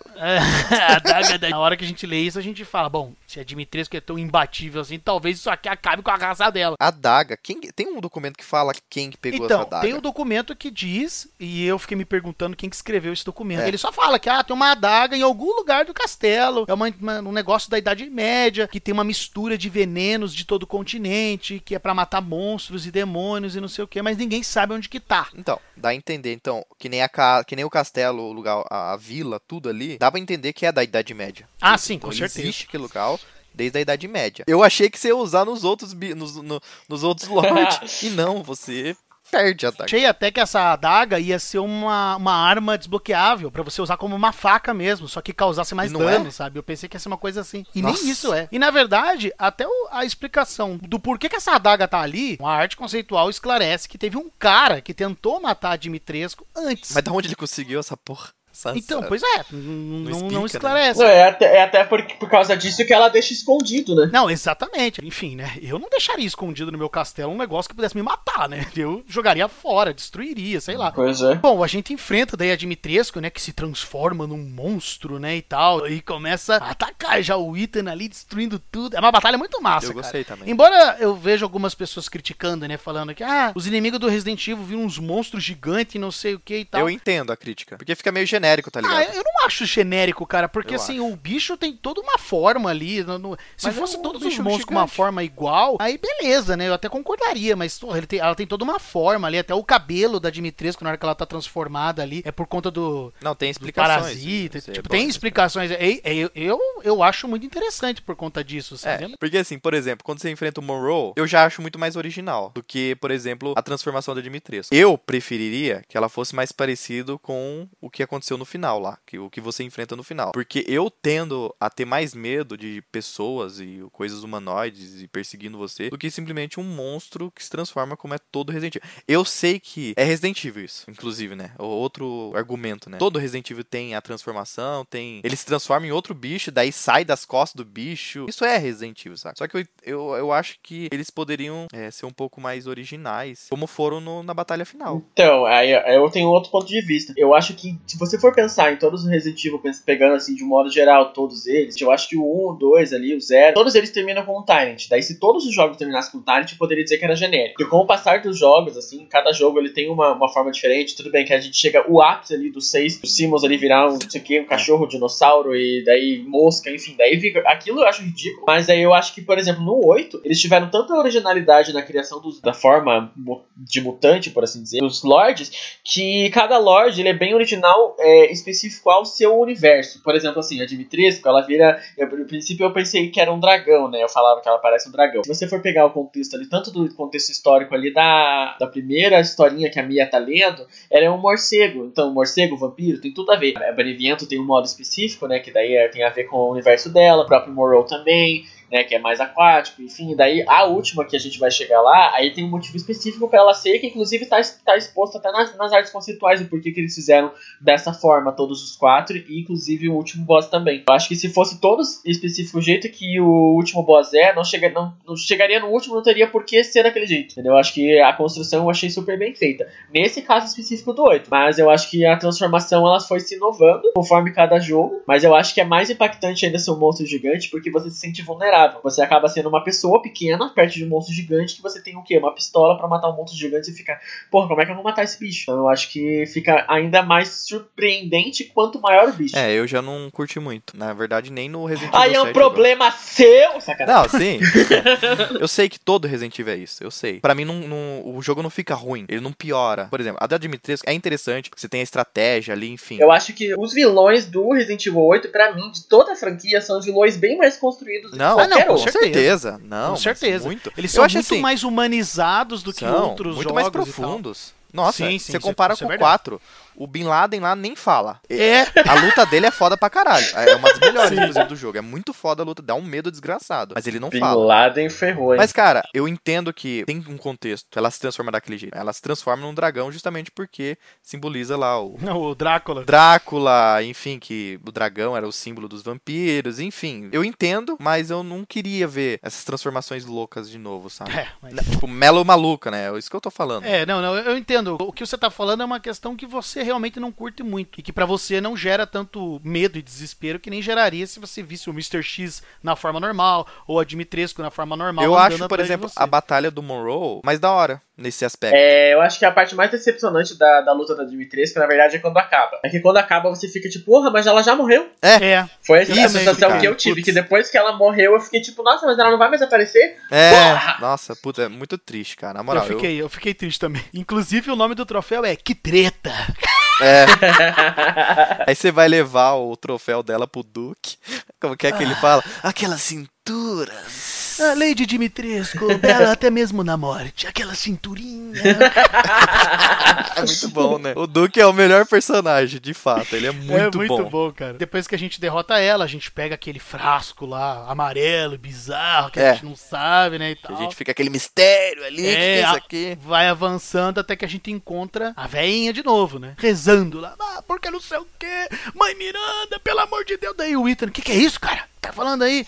é, moro, é isso aí, foda, não sei o quê. Nessa parte eu acho legal, porque o, que o Ethan vira pra ela e fala assim: Você mandou não sei o que no castelo, eu quase morri naquele castelo. Como um homem pode estar quase morto? Isso me marcou assim o jogo inteiro. Ela fala assim, daí ele fala assim: Ah, porque você fica falando em enigma. Daí ela fala assim: só é um enigma quando você não sabe a resposta. Eu É. fico tipo, nossa, É, ela muito bom. fala de um jeito tão foda que eu fico tipo, pô, que velha filha da puta!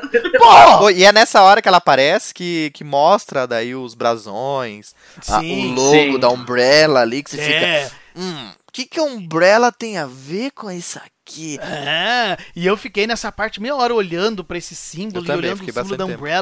Então eu fiquei, cara, que porra é essa, cara? O que, que isso aqui tem a ver, cara? Como assim? Porra! Se apareceu o logo da Umbrella no meio de um monte de brasão, que é os vilões do, do Resident Evil, óbvio que ela teria envolvimento em algum, alguma, de alguma É. forma. Mas o que exatamente que era o mistério, É, né? al- alguma treta tem aí, o né? que te deixa mais intrigado, né? Que você fica tipo, Exato, foi isso que me deixou, cara. Eu fiquei, na hora que eu vi essa imagem da- na caverna, eu fiquei, que porra que tem a ver Umbrella com isso aqui, cara? Tipo, por que isso aqui tá aqui? por quê? Por quê? A gente vai avançando até que encontra o Duque. É, o Duke. De novo. Maravilhoso. Porque, como a gente falou, né? Ele vai ajudando ali o, o, o Ethan, né? Aí ele começa a esclarecer, né? É, eu não achei que tá minha filha, não sei o quê. Sua filha está na sua mão. Nossa. Ele, o quê? Eu fiquei bem espantado nessa hora. Eu falei assim, tipo, Então, cara, na hora que ele me falou isso, eu pensei, ah, a mulher já, a menina já morreu. morreu, já era. Olha os pedaços Morreu, dela. O que, que eu vou fazer agora? Tipo, Eu achei que a menina, sei lá, era menor, assim, tipo, sei lá, um feto menor e tivessem colocado ela menor dentro do frasco. Eu achei que ela estaria inteira dentro do frasco, É, sabe? daí na hora que eu... É uma parte dela. Eu falei assim, quê? Como assim, mano? Você tá louco? Que absurdo isso. Cortaram o nenê. Esquartejou a criança. Mano, é, olha que absurdo, cara. E o melhor é que daí o Ethan limpa ali, né? E tá escrito torso. Aí o Ethan olha, tipo, pro Duke, o Duke faz uma cara, tipo, eu avisei. É, exatamente. é muito massa, cara. Porque daí é aquela coisa. O Duke, a impressão que passa, porque não tem muita coisa que é falada dele, mas ele sabe das tretas ali. Sabe. Ele sabe Sim. tudo Sabe que a Miranda faz. E, pelo menos pra mim passou essa impressão, porque ele tem muito conhecimento sobre as coisas. Inclusive, nesse momento é a parte que, que o cinema chama que a pessoa vira o doutor roteiro, né? Senta e começa a explicar pro Ethan o que tá acontecendo. É, Exato. e daí ele começa a citar os os lords, a divisão da vila, né? Isso, que ele explica quem são os lords e por que são lords. É, tanto que nessa parte a gente volta pra vila, pode continuar jogando e tal. Eles- Vai lá na casa da chaminé. É, exatamente, pra pegar lá a outra chavezinha, pra poder avançar no jogo, né? E- É exploração. é a né? exploração, que, enfim, né? Não comentamos muito ainda sobre a jogabilidade, mas a jogabilidade é a mesma ali do Resident Evil 7, só que um pouco mais dinâmica, né? Porque o Ethan, né, como a gente já falou, né? Ele tem treinamento já militar e tal. Ele tem uma movimentação mais um pouco mais rápida. Não é Doom também, né? É só um pouco mais rápido. mas a questão de se defender, a questão de. Enfim, os elementos de survival horror estão no jogo. Você não tem muitos recursos, você tem que saber utilizar suas coisas, as armas, a munição. Você pode fabricar munição, pode fabricar remedão, tem que explorar pra poder pegar itens. E até a questão de você optar por, às vezes, não enfrentar um inimigo também é uma escolha. É. Você só virar as costas e sair correndo, isso é, é clássico. Exatamente. Essa coisa de ficar indo e voltando ali na vila pra ir pegando itens que Isso é, é a melhor coisa, cara. É a melhor é coisa. muito legal isso, porque daí toda vez que você vai pra um lugar, você volta pra vila, opa, agora eu posso pegar isso aqui, agora eu É. posso ir pra lá, agora eu posso abrir essa porta, agora eu posso usar essa gazua aqui, não sei É. o quê. Pega uma arma aqui, pega um tesouro E ali. o fator surpresa que tem nos, nos Resident Evil, É, que é o mais legal, porque assim, você vai pra um local, aí você tem que voltar na. Você você deixou limpo aquela área. sim. Só que daí você vai ter que voltar pra aquele local. É. E daí tem o fator surpresa, porque sempre tem alguma coisa diferente que acontece ou aconteceu. Quando eu era criança, eu jogava jogos assim, tipo, principalmente desse, desse estilo de ir e voltar em vários momentos, e isso me acabava me cansando, porque eu acabava ficando preso em algum momento. Tipo, ah, eu não sei o que tem que fazer, não sei o que. E apesar do Resident Evil 8 não ser aquele jogo que, tipo, te dá dica explorada, tipo, escrachada, assim, tipo, ah, você tem que ir lá pra fazer isso, ele é bem intu- intuitivo, assim, tipo, você consegue avançar sem pensar, tipo, e agora? O que, que eu preciso fazer? Esse momento de você parar pra pensar é mais uma estratégia do que você vai fazer primeiro, do que da onde Sim. você vai, aonde que você tem que ir. Não aquela coisa, tipo, putz, não sei o que fazer, agora eu vou ficar aqui parado. Ele não chega a ser um jogo que acaba ficando chato por você ir e voltar em várias vezes no mesmo lugar. Então eu acho que isso é um, é um fator positivo também. Uma sacada bem similar ao que acontecia no Resident Evil 1, né? Que você vai lá, tá na mansão, depois vai pra guard house, você volta, posso agora abrir tais portas, mas agora tem os hunters, Sim. né? Tipo, os inimigos continuam, só que agora estão mais Mas perigosos. não é Resident. Evil, né, Felipe? Não é. Não, é, é, é aquela coisa, né, galera? Tem um pouquinho de Resident Evil, Cara, né? Não tem, né? Todo momento do jogo você vê elemento de Resident Evil. É. Todo momento. Todo. Cara, inclusive eu ia citar os baús, né? Que daí nesse jogo não tem os baús, né? Eles tiraram. No 7 tem. Mas em compensação, já que não vai ter um item essencial de nostalgia, vai ter outro item essencial de nostalgia que é a maleta do Resident Evil 4. Não, e sabe o que é engraçado? Eu demorei pra me tocar. Porque, olha que burro, cara. Na minha cabeça eu falei assim, nossa, até nisso fizeram referência ao 4, né? Só que eu esqueci que a máquina de escrever tá, tá no 1, no 2 e no 3 também. tá? Então, assim, é, eu realmente eu não consigo compreender quando eu escuto gente dizendo que o Resident Evil 8 aí não tem, não tem nada de Resident Evil, assim, ele, tem, ele tá cheio de características de, de Resident Evil o tempo todo. Ah, tem um detalhe que a gente acabou não comentando, que na verdade é até inédito no Resident Evil. Pelo menos os mais antigos, até o 4. O 5 e o 6 eles até têm isso, né? E o 7 também não, não faz isso. Eles não. O jogo não diz o que, que você tem que fazer. Às vezes você pode ficar meio perdido, de, puta, o que, que eu tenho que fazer mesmo? Não lembro, não sei o que. E o Resident Evil 8, ele tem um diário É. que o Ethan vai escrevendo, ele vai resumindo o que, que, tá, o que, que acabou de acontecer, o que, que ele tem que fazer, pra onde que ele tem que ir. E é muito interessante isso, porque isso me lembrou Alone in the Dark, o The New Nightmare, porque ele faz a mesma sacada. Ele resume o que aconteceu pra você, jogador, né, se localizar na história, no jogo, o que, que você tem que fazer e tal. E eu achei uma sacada muito interessante isso daí no, no, no Resident Evil 8, Que não tinha no 7. pra você ficar bem contextualizado e tal. É, eu acho que ele pegou bastante referência até do The Last of Us 2, tem isso, o Uncharted tem isso É. também, deles fazerem essas anotações com desenho, né? Isso é verdade. E daí, a gente vai lá na casa com a chaminé vermelha, pega lá o- uma parte da chave, lá, a chave do feto, pra poder abrir as portas lá e prosseguir no Não, e a, game. a a primeira vez que eu peguei essa chave, eu achei que já daria pra abrir todas as Eu até comentei pro Eu também. Ah, eu acho que dá pra abrir Eu também todas as pensei portas." isso.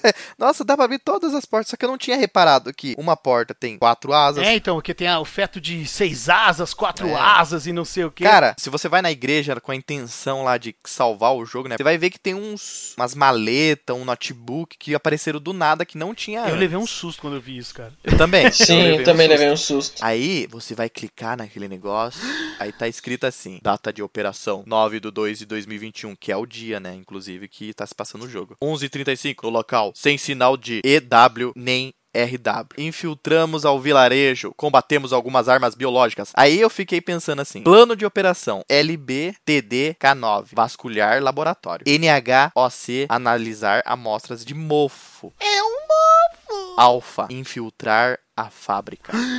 Aí eu lembrei, assim, na hora eu até comentei com o Felipe, falei assim, é, obviamente, a equipe do Chris, ok. Mofo, então, realmente teria envolvimento mesmo com coisas do set, ó, isso aí já meio que... Eu, na hora, eu, nem me toquei do, dessas, de- desses, dessas letras, assim, né, TD, K9, Alpha, eu não percebi, sabe por quê? Porque eu li analisar amostras de mofo, e eu fiquei com isso na cabeça, eu fiquei, mofo? Ah, você ficou pensando Eu fiquei mofo, pensando, né? mas de novo mofo? Mas por quê? Se não tem mofo aqui, os monstros não tem mofo. É. Os monstros não são mofados. Como assim? Por que analisar a amostra dele? Aí eu fiquei tão focado nisso que depois, quando você jogou e falou alfa, infiltrar fábrica, eu falei assim, nossa, cara, eu nem me toquei muito nisso. Primeira vez que eu vi o computador, eu pensei no Chris já. Eu nem cheguei a ver o negócio. puta. Falei, É, "Ih, o Chris já tá aqui. isso com certeza. Abri o negócio, daí quando eu vi a, a- procurar amostras de mofo, pra mim, assim, parecia que eles estavam tentando encontrar indícios de mofo ali. Pra mim, eu não cheguei e falei, ah, tá acontecendo na vila, tem a ver com mofo. Daí quando falou alfa, eu imaginei. Isso aqui, nem- na verdade, eu nem pensei nos locais. Ah, isso aqui de fábrica, não sei o que, não sei da onde. Eu só pensei, falei, ah, tá, o Chris tá, tá ali, tá rastreando o, o Ethan pra ver se ele tá, se eles conseguem encontrar alguma coisa nesse sentido. Pra ser bem sincera, a essa altura, eu não tava nem ligando mais pro Chris.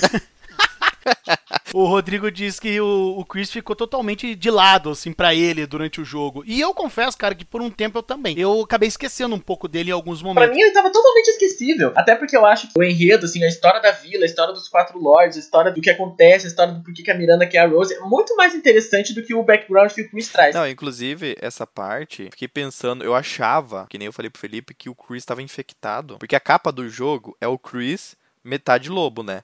Eu Sim, achei sim. que ele tava Ah, infectado de sim, alguma eu imaginei forma. isso antes de jogar. Bom, depois que o Duke explica daí os lords e tal, eu achei que eu podia escolher É. quem que eu podia Isso. enfrentar. Sim, eu também tive essa impressão. Em dois segundos quebrou a cara, né? Porque eu. Quando eu fui tentar abrir a porta ali do Monroe, É. porque eu queria explorar mais a vila. Eu queria pegar tudo e tal. E daí eu tento abrir ali. Ah, você não tem a chave. Eu, Porra, mas eu peguei! Acabei de pegar essa chave!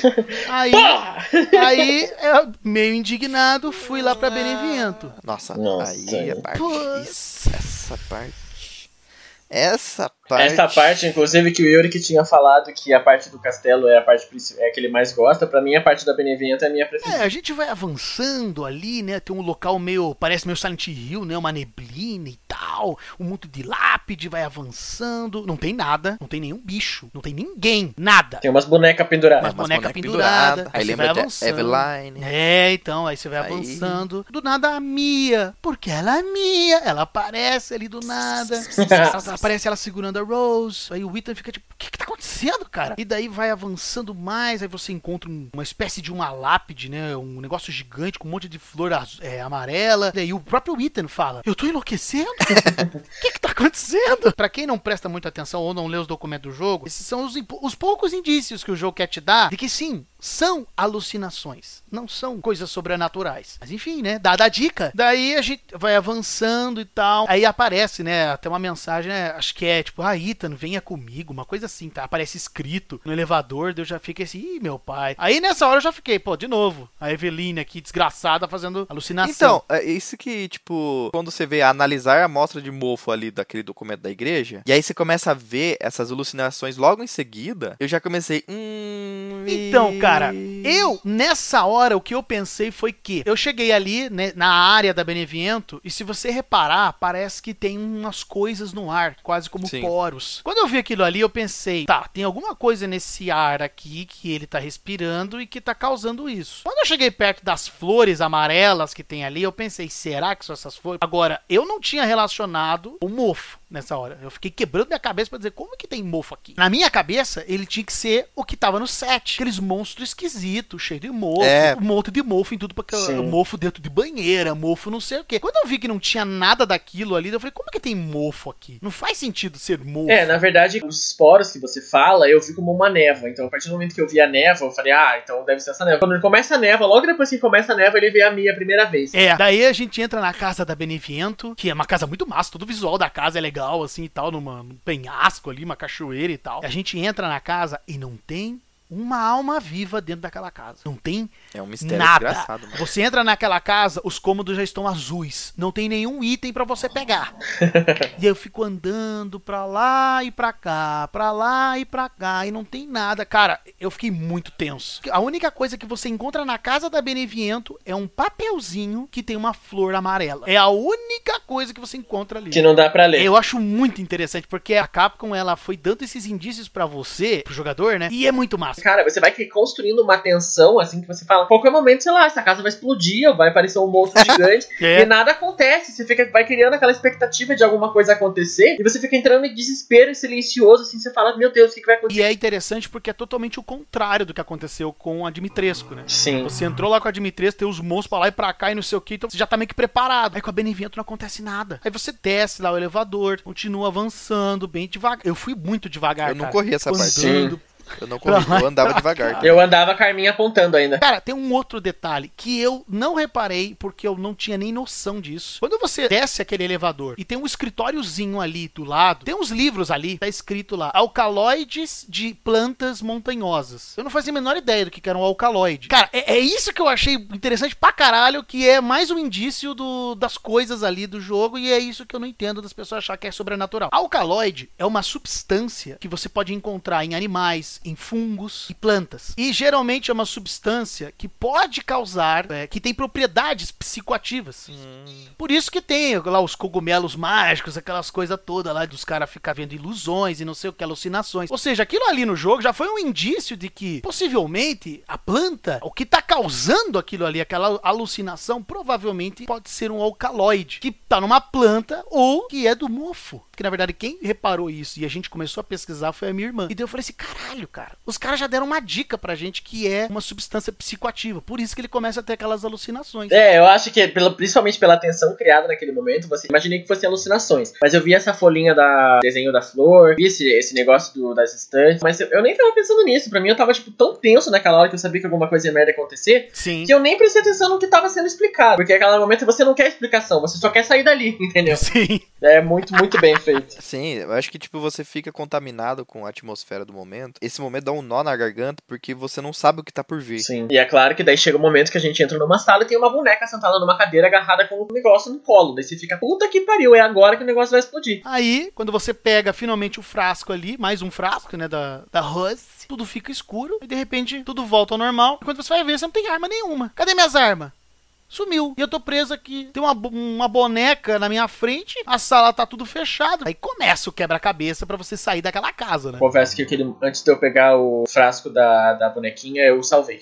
com medo. Ah, eu Ah, também. cara. Tem uma máquina de escrever uma ali. Na de verdade, toda vez que eu avançava, eu salvava, pra vocês terem uma ideia. Toda vez que eu descobri alguma coisa, eu lá salvava. Porque jogos de terror, que você pegou um item, alguma coisa acontece. Sim. E eu fiquei com medo que isso iria acontecer a qualquer momento. Enfim, aí você vai resolvendo ali o quebra-cabeça, que é muito bizarro. Conforme você vai avançando no quebra-cabeça, tem um rádio ali e a Mia vai comentando. vai- você escuta, né, a voz da Mia, ela falando coisas. Ai, porque eu não, eu não contei pra ele e não sei o que, mas vai dar tudo certo e não sei o que. E você fica tipo, meu Deus, cara, virou Silent Hill aqui agora. Tipo, é, tá muito louco. O que que tá acontecendo, cara? O que que... Pior que, é, lembra bastante a resenha. Comentando um pouco a respeito desse momento. O que que acontece? Na verdade, assim, eu acho que isso pra mim foi uma falha muito grande da Capcom e me deixou um pouco incomodado durante o jogo. O que que acontece? Essa boneca que você falou que tá na frente, ela é uma boneca da Mia e representa a Mia a forma como ela foi morta, que ela tem um tiro na cabeça. Sim, O que, sim. que acontece? Eu acho que até esse momento ele não menciona a Mia em questão de, de, de luto, em questão de putz, a minha mulher morreu em nenhum momento. Tudo bem, a gente entende que até esse momento ele tá desesperado pra achar a filha dele e tal, não sei o que.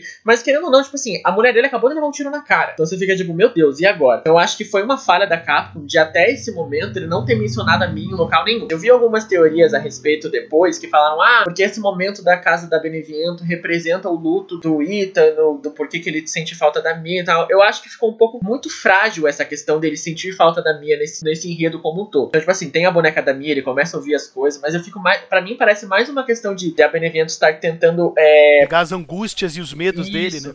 do que a própria falta que ele sente a respeito dela. Então, pra mim, isso é um dos pontos principais de falha no enredo, assim, de, dele não ter mencionado esse luto da Mia em nenhum momento. Eu acho também que deveria ter sido um pouquinho mais desenvolvido isso aí, né? Tipo, de, de, Eu de- de- porra, de ter mostrado pelo menos, porra, minha mulher morreu. Eu acho que eu entendo o porquê. Ele tá preocupado com a filha, saca? Tipo, não que. Ah, beleza, ele não sentiu pela morte da, da coisa. Eu concordo com o Rodrigo que falta isso no, no jogo em si. Falta.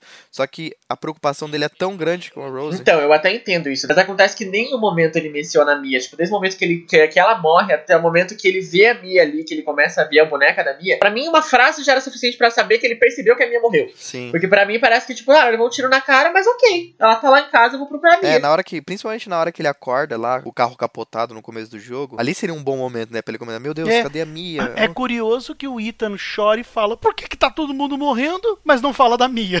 né? Porque seria exatamente um momento assim. Exatamente. Então, pra mim, isso faltou. Eu também acho. Eu também acho. Embora, sendo sincero, quando eu tava jogando, eu não pensei nada sobre a Mia. Mas é porque você não gostava da Não, Mia. na verdade é porque eu, é, ela. Não, sim, também não- eu achava ela uma desgraçada por conta do que ela fez lá, porque ela participava dos, dos negócios lá e tal, e não contou nada pro, pra ele. Só que eu, eu tô falando por mim, né? Eu não me, não me preocupei, não me importei com isso. Mas é evidente que deveria ter falado alguma coisa, né? Mas enfim, né? Destacada essa questão da Mia, que de fato, né? Fazer o quê? Capcom. Complicado, né? O jogo continua, temos que resolver quebra-cabeça, temos que pegar o anelzinho, ver a data de casamento, abrir a porta. É o enigma que você tem que fazer ali. O, essa parte, Sim. ele é um enigma Você tem que ir enorme, né? descobrindo, aí depois tem que Que ir lá. você vai despedaçando a o marionete da Mia. É, aí você tem que ir lá na caixinha de música, que é a mesma caixinha de música que tava na casa do Ethan. Que é bizarro. Essa parte me lembrou bastante a parte do, da- do bolo de aniversário do set com o Lucas. É, Aham. uhum, exatamente. A gente tá falando aqui, quem tá escutando, é difícil, às vezes, demonstrar essa tensão e o medo que essa parte causa. Porque a pessoa tem que jogar. é, E tem que estar imerso. assim. Eu parava, eu parava assim um pouco, ficava respirando, porque eu ficava muito tenso jogando essa parte. Vou ser sincero, acho que é uma das partes que mais me deu medo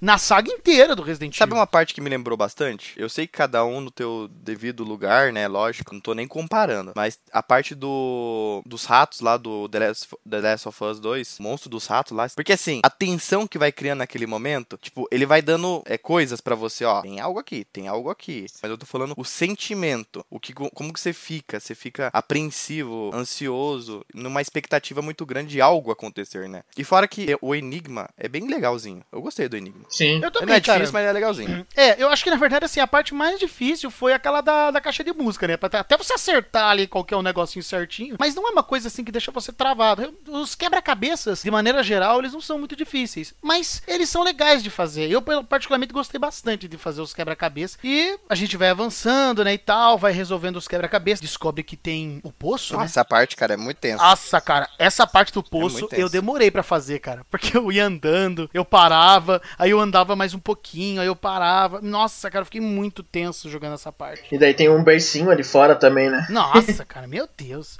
Não, os sons que você vai escutando também. É, o audio design, né, cara, sempre é. É. muito bom, cara. Aí você desce lá no poço, pega lá o- a chave, né? Você pega a cha- a chave pro pro aquele gerador ali, né, pra abrir o elevador. Aí você volta, aí um, um som de uma criança chorando. Cara, sério, é aterrorizante, cara. Beleza, já levei, meu coração quase parou, já fui embora. A boneca da Mia sumiu, tem um cordão umbilical ali. Eu, ah, cara, salvei, né? Máquina de escrever, salvei. Aí um, um som estranho. E eu não sei vocês, cara, mas quando apareceu aquele bebê bizarro, eu fiquei parado, Eu levei um olhando. susto, mano. Eu não. Nossa, Nossa. eu não. Eu saí correndo, saí meu correndo. Deus do céu. Eu dei um pulo sentado, eu falei, meu Deus do céu, o que que é Eu isso? fiquei uns 3 segundos olhando pra ele, assim, porque eu queria ver o que, que era essa merda. Aí quando eu vi que era um bebê gigante, eu saí correndo, cara, como se não houvesse amanhã, cara. Eu falei, eu preciso ir embora daqui, cara. Eu preciso ir embora daqui. O problema dessa parte é que quando o bebê aparece é bem parecido com quando a Mia, lá no começo do set, vai deixando tenso aquela parte ali, porque tá tudo escuro Sim. e a tua luz chega até certa parte. Aí você tem que avançar pra enxergar Aham, alguma coisa, tá ligado? E daí exatamente. aparece bebê bizarro. Nossa, eu lembro que eu só corri. Essa parte eu passei rápido pra caralho. Que eu só corri. Falei, foda-se, foda-se. Tô vazando, tô vazando. Tchau, tchau, tchau. Não, e obviamente, né, que o Ethan tá vendo as alucinações, obviamente, o bebê é uma representação da Rose pra ele, provavelmente o medo dele É. perder ela e tal. Não, porque eu falo isso porque eu particularmente achei super óbvio que é isso, porque eu vi uns caras teorizando quem é o bebê? Por que o bebê aparece? E não sei o quê. Aí eu fiquei, cara, isso é muito sim é óbvio. é, então, tipo, todo respeito aí, claro, mas demorou, né? Aí, cara, tanto que nessa parte aí vai se ferrar, por quê? Aí você entra ali, aí tem uma cama, esconder-se. Aí eu, ah, não, cara. Nessa Ah, hora eu falei, putz, vai aparecer de volta. Cara, daí, putz, você pega lá o fusível. Aí eu pensei, vou pegar esse fusível e esse bebê vai aparecer. Peguei, nada. Uhum. Aí eu fico assim, cara, que merda, todas as coisas que eu tento prever não acontecem, que bosta desse jogo. Voltando, aí, beleza, né? Aquela porta abre com tudo e aquele bebê. Eu levei outro pulo, falei, misericórdia. Nossa, cara. Eu levei um puta susto também, cara. É muito horrível os sons que esse bebê faz, cara. Nossa, Meu Deus do céu. Sim. Fiquei com medo, falei, esse bebê vai me pegar. Ele vai me pegar e vai me comer. Mas daí, consegui escapar. Toda vez que você acha que escapou dele, ele aparece de novo. Aí você coloca lá o fusível, o elevador tem que abrir, mas o elevador não abre. Aí você tem que entrar e o bebê já vinha atrás de você. Nossa, cara, é muito horrível essa parte, cara. Meu Deus do céu. É muita tensão, muita tensão. Aí você entra no elevador É. e tá salvo. Tá salvo entre aspas, né? É.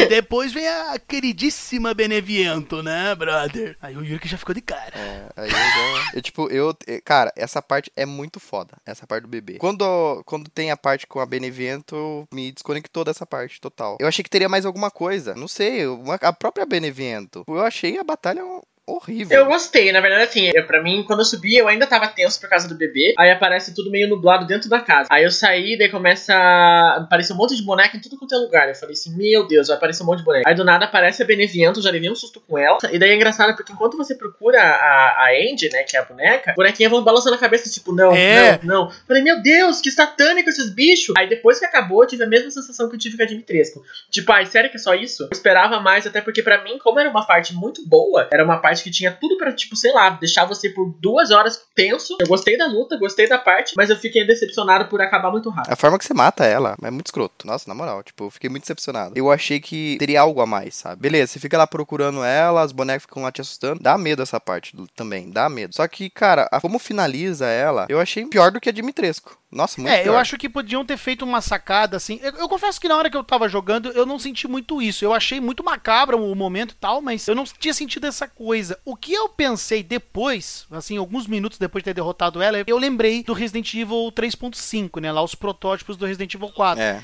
é bem Que- inspirado, É, né? totalmente. A questão das bonecas ali é total reutilização da ideia que ela lá atrás, né? O que eu pensei, ah, na hora que você vai matar, teoricamente, a Andy, não, na verdade não é a Andy, é outra coisa. Por quê? Porque é uma alucinação. Eu acho que da mesma maneira que não aproveitaram tão bem a Dimitrescu, poderiam ter aproveitado mais a Beneviento pra causar aquela coisa. Eu não sei mais o que é alucinação e o que é real. E era a sacada do Resident Evil 3.5 lá com o Leon no castelo, infectado e não sei o que. Diferente da Dimitrescu, que a gente tem documentos explicando sobre ela, a Beneviento não tem nada na casa dela. Você encontra depois o diário do jardineiro que esclarece mais algumas coisas, mas deixa tão vago que você tem que pegar uma peça aqui, uma informação ali e tal, pra você montar uma conjectura, porque não é nem. Você nem tem certeza sobre a dedução que você tá fazendo, por conta de que não tem nada claro sobre ela. Ela é muito misteriosa, a Beneviento. Mas eu não digo nem do- da questão das habilidades dela, das alucinações, eu digo do passado dela Eu mesmo. acho que sobre o, o Ah, lore dela, né? É, é sobre o, o background É, dela. quem são. O que, que é aquele túmulo lá na, na, na frente da casa? É, porque tem um lance com os pais dela também. É, então, né? que os Então, pais tipo, dela morreram. Então, tipo, isso não é aproveitado. Eu achei realmente também um pouco rápido. Apesar da tensão desgraçada Sim. e o medo que causa ali, que é inegável, mas querendo ou não, é, foi uma morte meio rapidinha, né, dela. É, Eu acho que então. podia ter aproveitado mais. Sim. Porque ela tinha tanto O potencial. que, que acontece? O Resident Evil 8, se ele não é, né? Mas ele tinha tudo pra ser, tipo, ainda melhor. Eu acho que eles desperdiçam algumas coisas que são muito pertinentes, cara. Eles já fizeram uma coisa muito foda. Ele poderia É. ser perfeito, eu é um acho. jogo que é muito bom, mas É. se tivessem talvez aproveitado um pouco mais essas questões, Algumas coisas. poderia é... ter ficado muito mais é,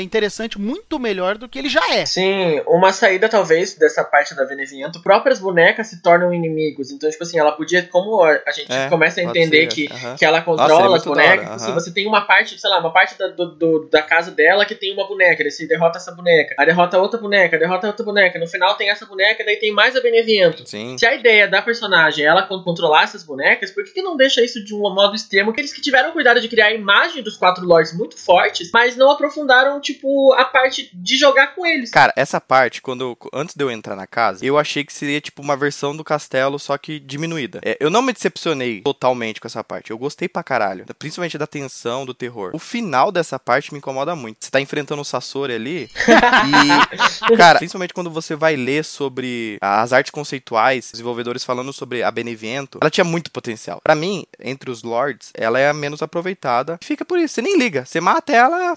é, Depois que a gente derrota a Beneviento, a gente sai da casinha dela, pega o frasco, né, da Rose, e a gente vai voltando, tudo, né, todo o caminho que a gente fez. E a gente vai descobrindo que tem, né, morou, né? Bonecas, na verdade, são cadáveres, né? Por, por causa da alucinação, você não viu. Isso. Então, tipo assim, ah, como a neva foi dissipada, aparecem os itens, aparecem os inimigos, aparecem os cadáveres. Isso que é o mais legal, porque a gente vê que assim que a Beneviento morreu, todo o poder que ela tinha através das, das flores ali morreu com ela. Então você não tá mais em alucinação nenhuma. né? É, exatamente. Então, aqui no Diário do Jardineiro, eu tava lendo, a dona, ela foi a filha adotiva da mãe Miranda. Será que, tipo assim, antes dessa ideia dos lords, a dona realmente foi uma filha adotiva? Antes de. Então, cara, eu tenho maluquice? uma tese sobre envolvendo esse diário do jardineiro aí. Eu e a Fernanda discutimos. Isso aí envolve daí outros documentos que a gente vai descobrindo mais pra frente no jogo, que é os documentos que a Miranda tem sobre cobaias. Que ela fala lá, cobaia número tal, Mihai M, Bernadette B e a Alcina D. A gente deduz que essa Bernadette B era alguém da família Beneviento. E a, a mãe Miranda matou E- ela. O que eu acho que aconteceu? Eu acho que Nossa. a família Beneviento e a família Morrow viviam nesse vilarejo há muito tempo. Sim. Eu imagino que quando a Miranda adquiriu o Mega Miceto, fez o Cadô e começou a testar em todo mundo, ela deve ter testado nas famílias, na Beneviento e no Morrow. Por isso que tem esses nomes lá. Eu imagino que aquele Mihai M e Bernadette B são, São avós. É, isso aí eu tô ligado. E quem que é Lady Cláudia? Vamos por partes. A Miranda provavelmente fez experimentos com os pais da dona Beneviento e morreram. Provavelmente. Porque no próprio documento lá da Miranda fala que, ah, testado Cadou, morreu. Eu imagino que com os pais da Benevento deve ter acontecido a mesma coisa. Por isso que o cara fala ali, agora a senhorita dona é a filha adotiva de mãe Miranda. Depois da morte dos pais, ela se trancafiava e só conversava com a Andy, a boneca que o pai fez. Como ele fala, depois da morte dos pais, você não consegue deduzir quanto tempo isso é. Se foi meses, se foi semanas, se foi dias que os pais morreram. Como no mesmo documento, que são três registros que são de novembro, e ele fala: Ah, eu plantei as flores no túmulo da Lady Cláudia. Eu imagino que essa Cláudia era alguma irmã da Beneviento, e provavelmente os registros que ele está fazendo são do ano em que ela morreu. E se ela morreu em 96, provavelmente isso aconteceu ali por volta de 96, na década de 90. É uma interpretação que eu e a Fernanda fizemos em decorrência desses documentos que tem, né? Porque realmente não, não diz nada. Não diz absolutamente nada. A, a primeira instância eu achei que aquela, aquela lápide ali que tá a Cláudia, é Benevento, eu achei que era da própria dona. Eu achei que a dona seria algo, tipo, ressuscitado, sabe? Alguma coisa assim. É, é, na verdade, eu, eu tive essa discussão com o Felipe também, eu concordo com ele, que é com ele, com a discussão dele que tá a Fernanda. É, eu realmente imagino que a família Benevento e a Morrow eram famílias é, regionais ali, né? A questão da, da Dimitrescu, a gente vê ali alguns documentos que ela foi trazida pro vilarejo, ela não é dali. Já a Benevento e o Morrow, eu vejo assim bastante que a, que a Benevento talvez tenha sido uma das. Deve ser a última restante da família. E eu imagino que a Cláudia ou seja irmã ou seja a própria mãe dela. Eu acho que, que é bem isso, que talvez a família dela tenha morrido por conta desses experimentos e a Benevento, a dona, seja uma das últimas que sobrou. É, eu imagino que a Cláudia seja irmã por conta da forma como esse jardineiro escreve. Que a dona é a filha adotiva de Miranda, da mãe Miranda. Não dá pra saber a idade da, da Beneviento. Eu deduzo que a dona Beneviento era muito nova quando a Cláudia morreu. E provavelmente quando a Miranda aplicou o cadô nela e deu certo. E eu imagino que é por isso que a mãe Miranda adotou a dona. Quis manter ela próxima e criar essa falsa realidade de, ah, de afeto, porque eu sou a mãe Miranda por causa do culto dela. Só pra ficar de olho e ver. Vamos ver se o cadô dá certo nessa mulher. E eu imagino que ela era uma adolescente, sei lá, 15, 14, 13 anos. Aí fica uma dedução bem gigante, porque não dá pra saber mesmo. Tem uma outra questão da, da Beneviento. Ali nesse documento do jardineiro mesmo, ele fala ali que a dona Beneviento tá feliz. Eu acho que pode ser imaginação minha, mas a boneca dela tá mais cheia de vida do que antes. Então, ó, aí ela já tá infectada com o Cadou. E é 27 de novembro, possivelmente de 96. Aí depois ela, no registro do dia 29, a senhorita dona me pediu, me deu flores amarelas e pediu que eu as plantasse no jardim. Eu não sei se foi o cheiro das flores, mas eu tive tontura. Depois, como um sonho, eu vi minha falecida esposa. Eu contei isso pra dona, ela ficou muito animada e me disse pra ir pra casa dela vê-la de novo e que eu podia ver a minha família mais uma vez. Eu tenho a impressão de que a Beneviento queria ver os familiares dela por meio das alucinações que ela podia fazer. É esse documento, é isso aqui que eu acho que dá esse indício. Só que, como eu falei, podiam ter explorado isso um pouco mais. Como o jardineiro viu a esposa dele, morou, né? Tipo, era que queria ver a, a esposa porque já morreu, e assim como a Beneviento queria ver os familiares dela e principalmente a Cláudia que provavelmente era uma irmã. É, faz sentido. Mas é, essas são as teses que eu e a Fernanda ficamos pensando assim, porque infelizmente o jogo não esclarece muita coisa. Triste. E agora nós voltamos para o Duque. Que inclusive ele tá com uma boneca na mão. Exato. E ele até fala: Reconhece isso? Mano. Aí, de novo, né? A gente pode explorar mais a vila, né? Porque a gente vai sempre abrindo mais locais E e, agora a tal. gente vê o novo inimigo, né? Aquele lobo de quatro patas. Nossa, o Varkolak. É, inclusive que é o documento do Vas- Vassili, né? Exato, que ele fala que ele tá machucado e tal. Eu deduzo que esse Vassili, que tá dentro ali da casinha. Marido da Luísa, né? Exatamente. Então, é legal porque ele, ele fala, não, não é um lobo. Aí você fica pensando. "Pff." Que Aí você enfrenta. cara, eu fiquei com medo desse lobinho. Sim, ele cara. tem um olhar muito tenebroso, cara. Sim, dá muito medo esse bicho. É, dá, ele, tipo, ele é muito rápido também. Forte. Inclusive, dá pra pegar o lança-granadas ali pra tentar detonar ele. Porra, não dá pra matar no soco? É, não, aí é difícil. Ali, ali não é apresentado ainda os animais, né? Já faz tempo. Os animais aparecem antes da Benevento. Sim, tem, tem um porco que você encontra. Porco, porco. Você encontra um porco, mas você mata ele e pega a carne dele. Só que até então você não sabe pra que que A serve. gente deduz, né? Que é. Eu, pelo menos, deduzi isso na hora. Falei, ah, é pra melhorar alguma coisa. Só que eu achei que eu podia comer. Teve né? gente que vendeu. É, então, eu não vendi, eu fiquei guardando, né? Eu também não. Pensei que eu podia ali dar uma cozinhada ali, não sei o quê. Porque afinal de contas, comida é vida. Comer é estar vivo.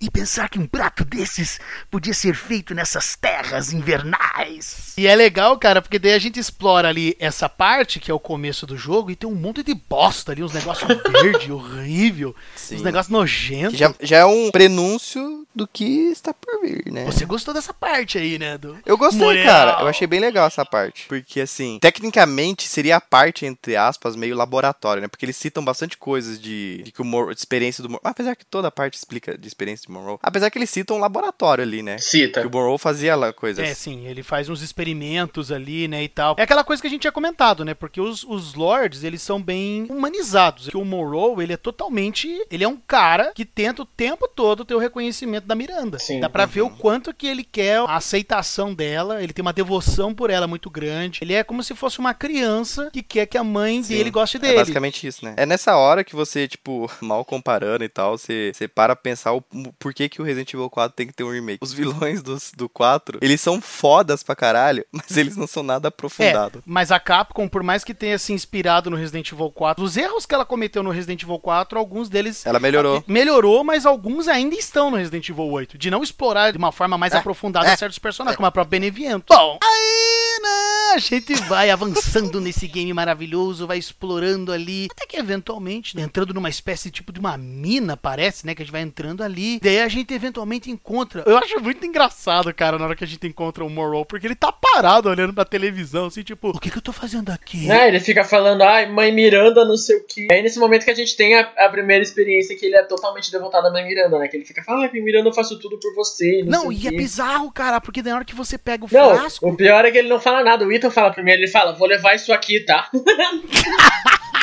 Aí ele fala, não, por favor, não. O Morrow fala uma frase que é importante pro enredo. O que, que você vai fazer com a mãe, é, com a filha, filha querida da mãe Miranda? Alguma coisa assim. Ele dá a entender que a Rose é dele, né? Dela, no caso. Daí o Ethan fala, não, mas o que você tá falando é minha filha. Aí, aí tem coisa. Aí fudeu. É, galera. Aí começa, né? Porque o Morrow ele tem um poder de criar negócio verde, o gosmento. Aí ele vai tampando ali tudo, né? Pra tentar pegar o Ethan, prender o Ethan ali. Mas o Ethan, como é o protagonista, né? Aí a gente vai avançando, né? Ali e descobre que tem o barquinho, né? Que a gente vai ter que pegar pra avançar.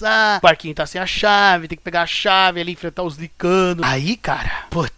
Aí vem o Del Lago. É, lembra pra caralho. Resident Resident Evil Evil 4 agora, né? E aí você entra na, no barquinho ali e de repente já. Pam, toca até uma musiquinha assim na hora que o peixe passa ali, né? Aí começa a voltar aquelas tretas, né? Porque daí quem que você encontra ali? Ô, Chris. E aí explica nada. E engraçado que é a primeira vez que o, que o Ethan, depois da. Voltando pra pira que eu falei que ele não fala nada da Mia, ele fala de um jeito assim: ah, você matou a Mia, termina o serviço. E, tipo, parece que ele não tá nem aí com a Mia, assim, tipo, até pela frase dele. Apesar do dublador brasileiro ter um ponto ali de raiva no modo que ele fala, mas em inglês não parece que ele tá com raiva por ele ter matado a Mia. Parece só que ele tá constatando. Ah, você matou a Mia, então tudo bem, agora me mata também. E a dublagem do Chris é boa, hein? Nossa.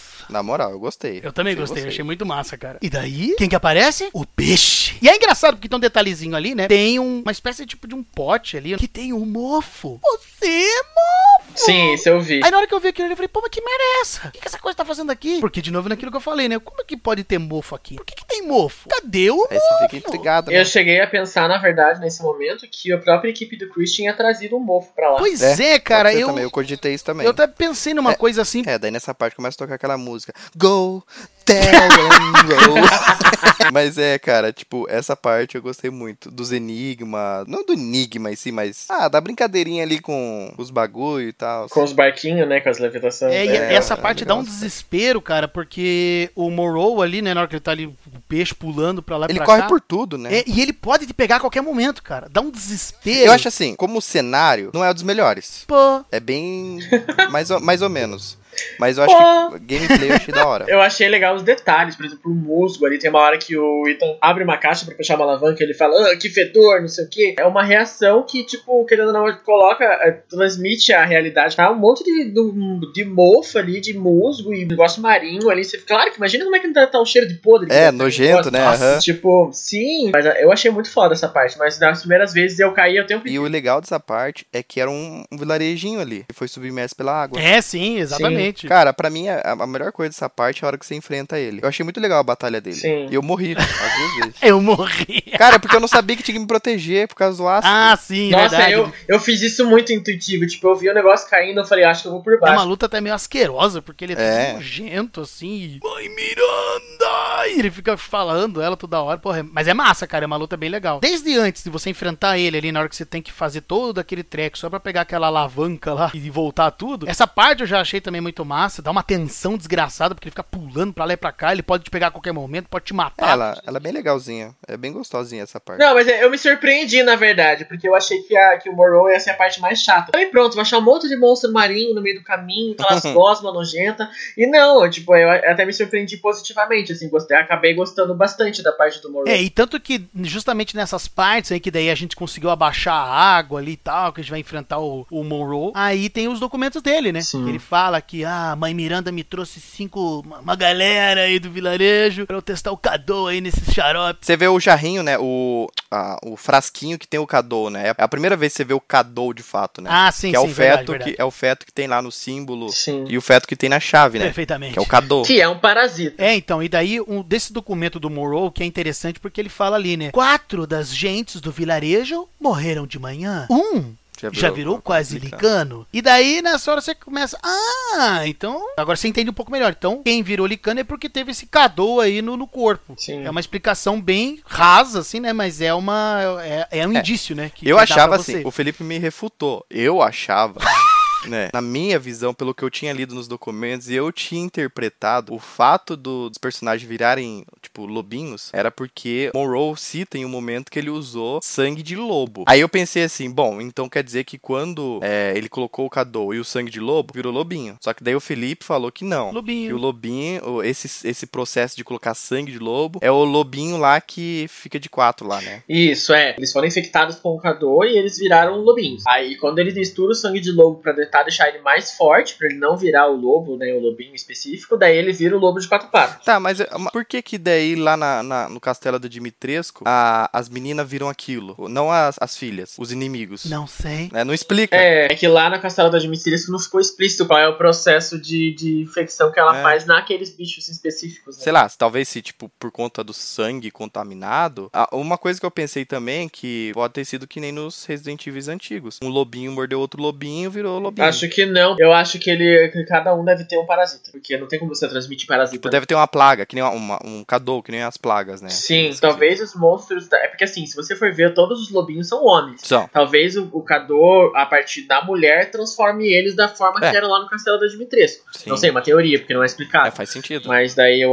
imagino que seja isso. Que ele tem efeitos diferentes em organismos diferentes. É, é porque assim, o documento que o Monroe esclarece essa questão lá do Varkolak, que é aquele lobisomem que fica de quatro patas, ele fala ali que a mãe Miranda deu uma montanha pra ele, que se tornou o laboratório dele e tal, que ele fez três experimentos com o Cadou, mas todos deram errado. Ele colocou o Cadou em uma pessoa, aplicou sangue de lobo com uma agulha na espinha, a pessoa se retorceu muito e matou meu assistente. Não pude contê-la, né, essa criatura. Aí eu aprendi numa jaula, agora tem que alimentá-la. E é justamente depois que você sai da casa, aparece aquele bicho. Sim, que inclusive tem um monte de corpos ali. né? Exatamente. A maneira de você criar aquele Varkolak é isso, aplicando sangue de lobo lobo, aparentemente do animal mesmo, É, né? Na verdade tinha que ter a explicação da lua cheia, né? Mas aí, né? É, porque isso aqui não é Resident Evil, né? Convenhamos, né, galera? Faltou a lua cheia. Ah, então. Mas você você descobre que é ele que faz alguns experimentos também, né? E o legal é que, tipo, cada Lorde tem seus próprios experimentos, né? Isso é massa. E é isso aí, a gente detonou daí o Monroe de novo, né? Voltando lá pro Duke, explorando novamente o. Como é que é? A vida. Você pega a manivela Exato. e aí tem uma surpresa aí, né? É esse momento é o momento legal do jogo. Se você não vai, você te- tem a possibilidade de você zerar o jogo e não saber dessa porra. Tem um caminho ali que você desce e tem um Ah, sim, lugar ah, pra você tá, usar a entendi do manivela. que você tá falando, tá. entendi, É, entendi. aí você usa o barquinho ali, né? Sim, que é pra ir pra caverna. É. E além da- do que tem lá, né, de especial, ainda tem bastante munição lá, né? Então você acaba perdendo muita coisa. É, então, não, sim. É- É interessante que você explora o- os locais, não só pra adquirir itens, tesouros e tal, mas também pra esses documentos a mais que complementam ainda mais a história. Porque esse exemplo que o Yuri que tá dando é justamente a gente vai lá numa caverninha de barco, né? É, tem é uma caverna, né? Tem um negócio gigante com umas raízes, tá meio que se mexendo assim. Os mesmos equipamentos que você encontra lá na igreja da equipe do Chris, é os mesmos equipamentos que você encontra ali naquele local, que é uns negócios tipo meio que de pesquisa, né? Exato! que daí justamente fala que 99,95% do Mutamiceto em Louisiana, lá no incidente Baker, Duvey! é, ele tem 5% ali de diferença, de mudanças artificiais. Ou seja, Aquelas raízes ali que estão se mexendo, aquelas coisas ali que é mofo. É a fonte, né, do mutamiceto usado no incidente Baker. E aí explode a tua mente. Nossa, e sem falar que esse mofo que tá ali, nossa, ele é muito grande, né? Você pensa, se só a metade daquilo fez tudo que fez em Louisiana lá com a família Baker, imagina o que faria aquilo ali. Não, e, e é, e é um mofo é um pouco diferente, né? Porque ele tem umas raízes assim e tal, e ele, ele é mais consistente. O mofo de Duvey, ele era mais gosmento, nojento, assim, sabe? Sim, sim. E o que é mais importante desse documento é que fala ali, né? A colônia de fungos tal se espalhou no vilarejo. Sobre o incidente Baker, os hospedeiros do Mutamiceto pertencem a uma rede de consciência. E se essa rede tiver conexões aqui, será que o organismo daqui armazena os dados? E se for o caso, quais dados interessam a Miranda? Eu confesso que na hora que eu li isso aí, eu falei, como assim, cara? Rede de consciência? E ali cita também os contatos, né? Que fala, os contatos acharam e extraíram o mofo. Tipo, eles acharam, aí você fica, os contatos estiveram aqui, aí você fica criando uma teoria nessa. Nossa, agora essa parte explode tua cabeça. Cara, essa parte eu comecei a pensar, puta, então o que aconteceu no Resident Evil 7 só aconteceu por causa daqui. É, exatamente, cara. É isso que eu queria. Maravilha. Daí eu fico, como assim? Ligação. cara? Como assim? Daí você fica quebrando a cabeça pra tentar entender esses mistérios. Também tem uma outra coisa muito interessante aí, porque você pode explorar mais Tem. o vilarejo. Se você for lá pra aquele moinho lá, né, o moinho do Otto, tem um documento lá, que é o diário do Ernesto, que ele fala que ele pegou um jornal do comerciante contente. Que é o Duque, né? Acredito!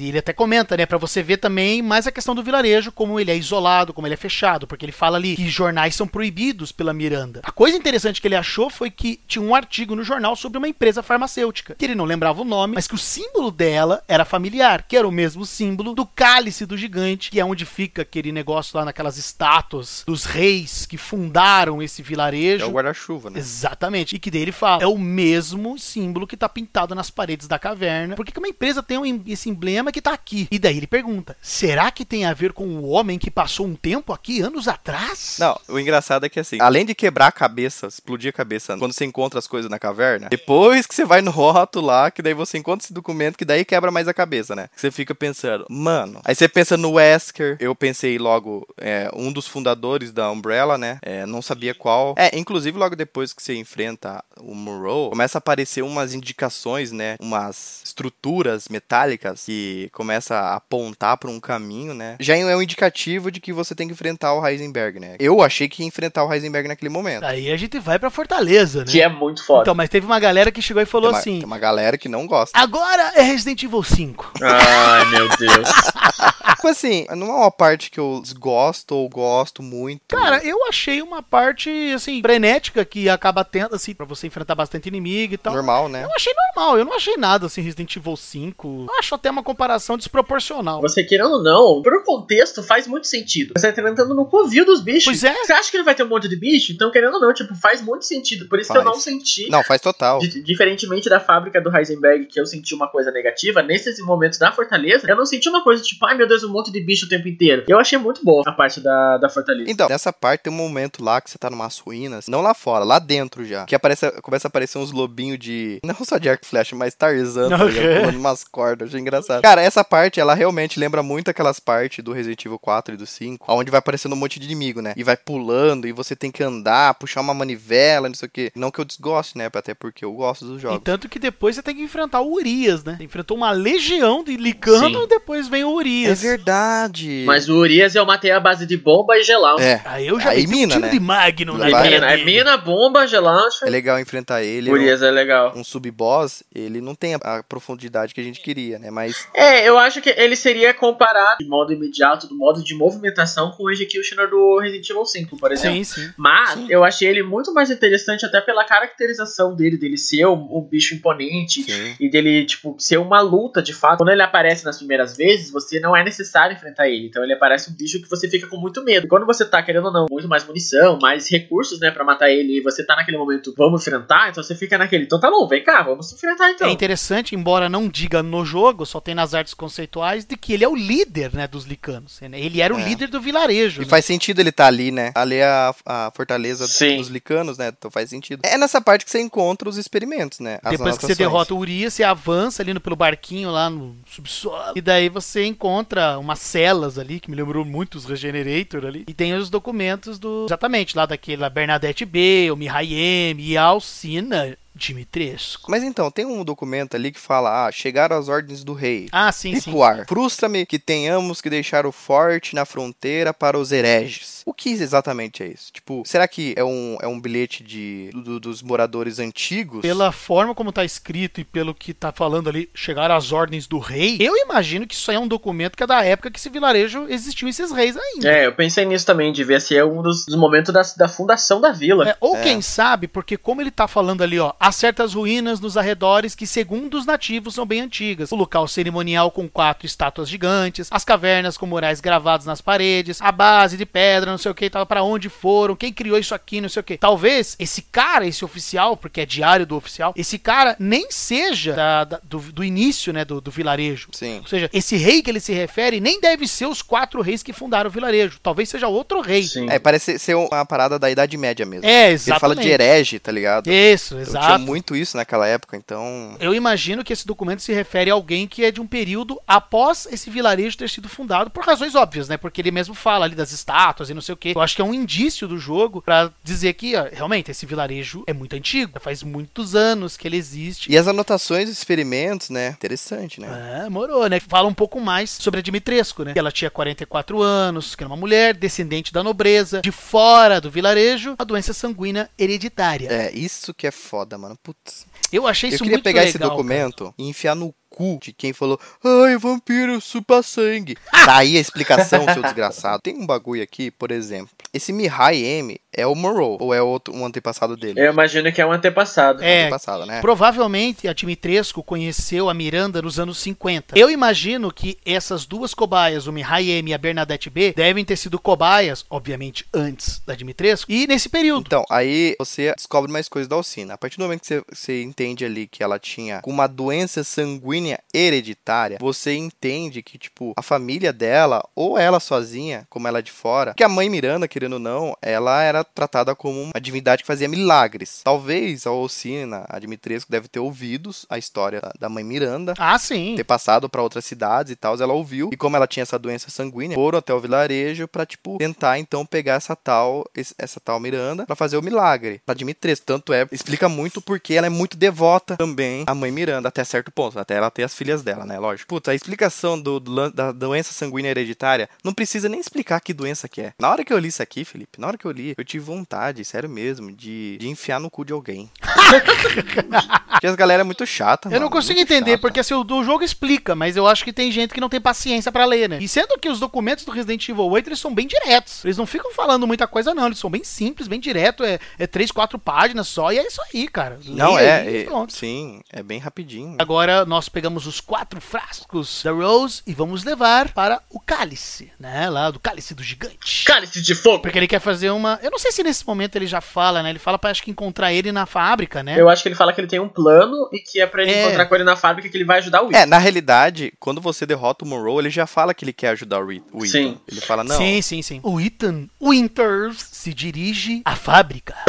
E o Heisenberg até comenta, né? Seja bem-vindo, Ethan Winters. Aí vai adentrando ali, né? E a gente adentra na fábrica e encontra o Heisenberg. E aí que a gente tem o plot, né? No sentido de que o Heisenberg não gosta da mãe Miranda. Ele tem raiva tem nojo da mãe Miranda e quer detonar ela. E ele pede, né, a o Ethan como. Quer ser meu aliado? Ele fala que, ó, galera, vamos detonar elas nós dois juntos. Vamos usar a Rose pra detonar. Porque a Rose, ele fala que a Rose é Exatamente. muito poderosa. Pode unir nossas forças e a Rose é a chave pra tudo. E a gente vai detonar a Miranda. Antes de exatamente disso, o Heisenberg comenta, né? Isso aqui é um teste. A Miranda tá testando você pra ver que, que, que quem é mais forte. É. Que você vai matar todo mundo e vai subir na vida. O Ethan fala: Eu não tenho nada a ver com teus problemas familiares. Daí o Heisenberg. Eu também não, mas olha onde que eu tô. Essa fala do Heisenberg é interessante porque dá a entender que o Heisenberg foi pego à força. Ele não foi convencido a ficar ali. Que nem provavelmente a Dimitrescu, talvez a Beneviento, o Monroe também com essa devoção com a mãe Miranda. Eu acho assim, eu não sei se tem uma explicação melhor pra isso, mas eu acho que o Heisenberg, ele era o dono da oficina lá. Tem uma parte na vila que tem a oficina, né? Inclusive, é o primeiro lugar que você encontra uma foto de um inimigo que você vai enfrentar agora. Sim, sim. Então, eu acho que ele era um morador normal da vila e ele trabalhava na oficina. Eu acho. Não sei, eu particularmente, pelo discurso do Heisenberg, eu acredito que ele também tenha sido de fora da vila. De fora? Eu tenho essa impressão também. É, que ele tenha sido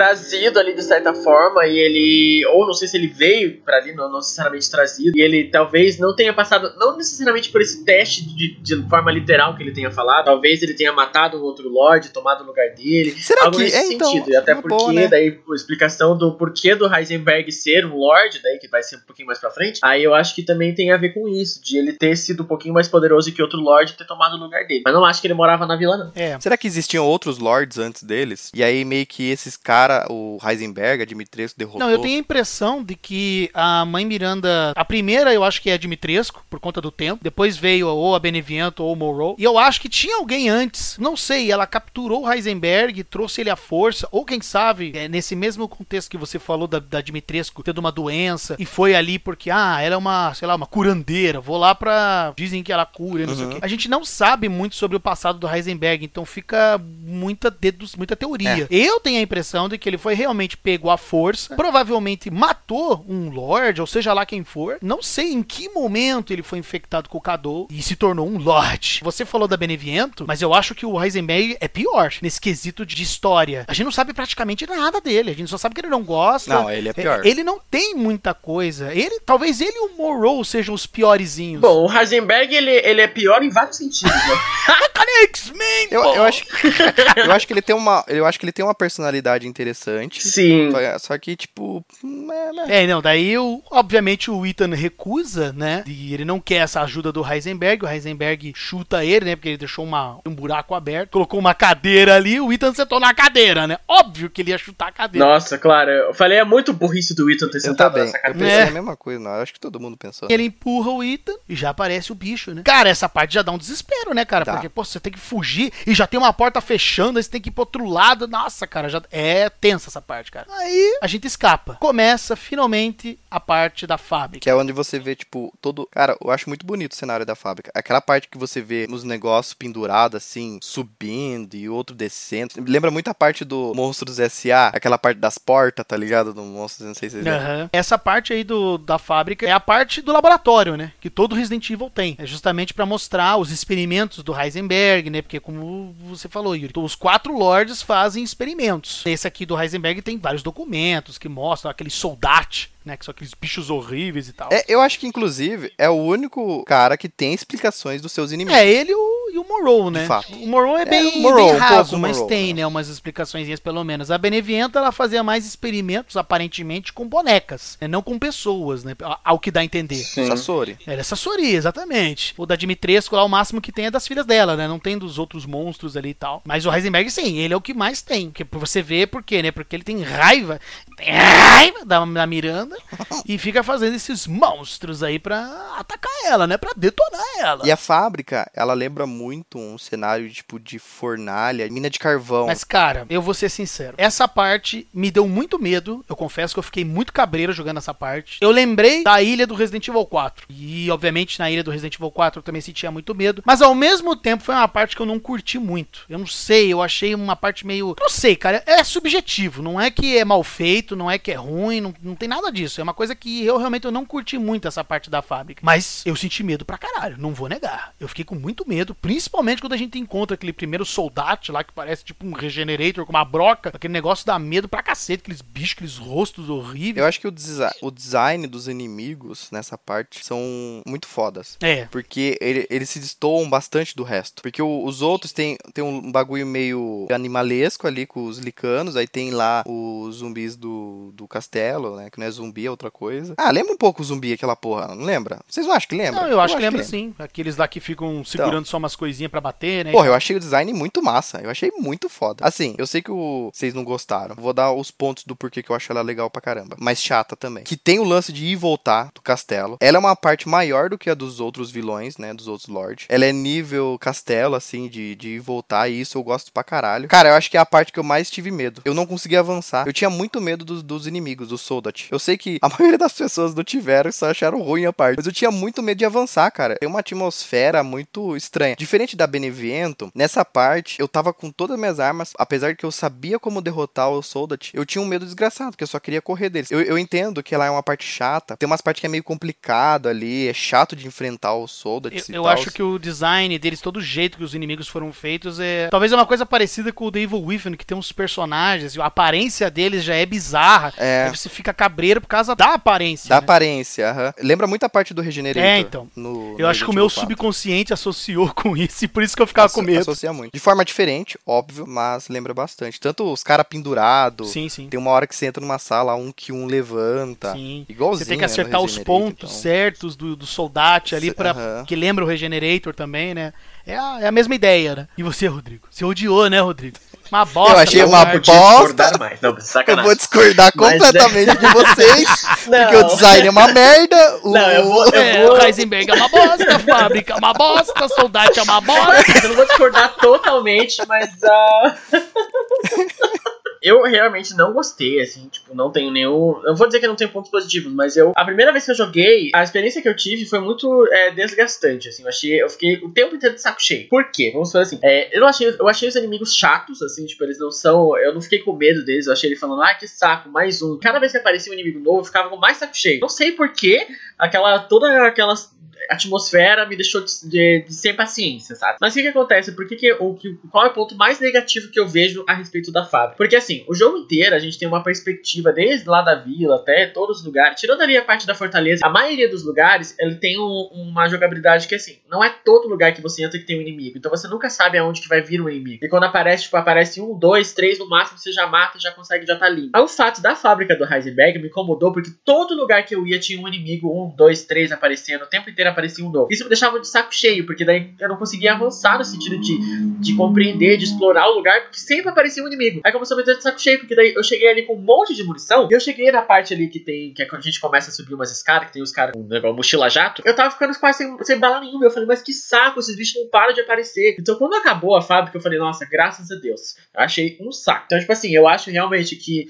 que é, é, o, o cenário é bonito, o gráfico é bonito, isso é indiscutível, né? Mas assim, eu achei a, a atmosfera do lugar assim de saco cheio. Na segunda vez que eu joguei, como eu já, já esperava um monte de inimigos, eu fui mais calmo. Na segunda vez eu fiquei com um pouco menos de saco cheio. Mas talvez pela atmosfera que eu tava indo, querendo saber o que ia acontecer no final, que eu achei a parte, a parte do Heisenberg um pouco extensa demais pro, pro nível de qualidade, questão da minha, da minha impressão, de qualidade de enredo ali, do, do avançar do jogo, porque eu tava meio sacudo mesmo, que eu achei que não precisava daquele tamanho de fase. Eu achava que o tempo de fase que tem no Heisenberg seria bem mais aproveitado, por exemplo, no castelo. E daí no final ainda, ainda a gente enfrenta o Heisenberg, que daí também não tem nem. Né? Uhum. Então, eu até acho justificável, eu também concordo com você, o lance de toda hora aparecer inimigo. Tanto que nem eu falei, eu também não conseguia avançar, mas eu fui por conta do medo. Aparecia toda hora inimigo, eu ficava, puta, mano, que bosta. Tipo, mas eu acho que até faz sentido ter bastante inimigo porque era a fábrica ali, né? Ele fazia É, um então. monte deles. É, é que assim, eu, eu, eu entendo esse ponto de vista. Pra mim é mais justificável aparecer 500 licano no covil do licano do que aparecer 20 inimigos ali nessa fábrica. Pela atmosfera de como a gente estava sendo levado durante o jogo inteiro, eu acho que essa parte em específico destoou muito do modo como a gente estava jogando. Então, por isso que começou a ficar de saco cheio, assim. Até porque os inimigos são chatos de derrotar. Talvez é, tenha ocorrido um desequilíbrio, né? Poderia, tipo, É. em vez de ter tantos soldados, poderiam ter outros inimigos intermediários, né? Aqueles zumbis, um inimigo lá novo e tal, e os soldados que apareceriam em momentos É, específicos,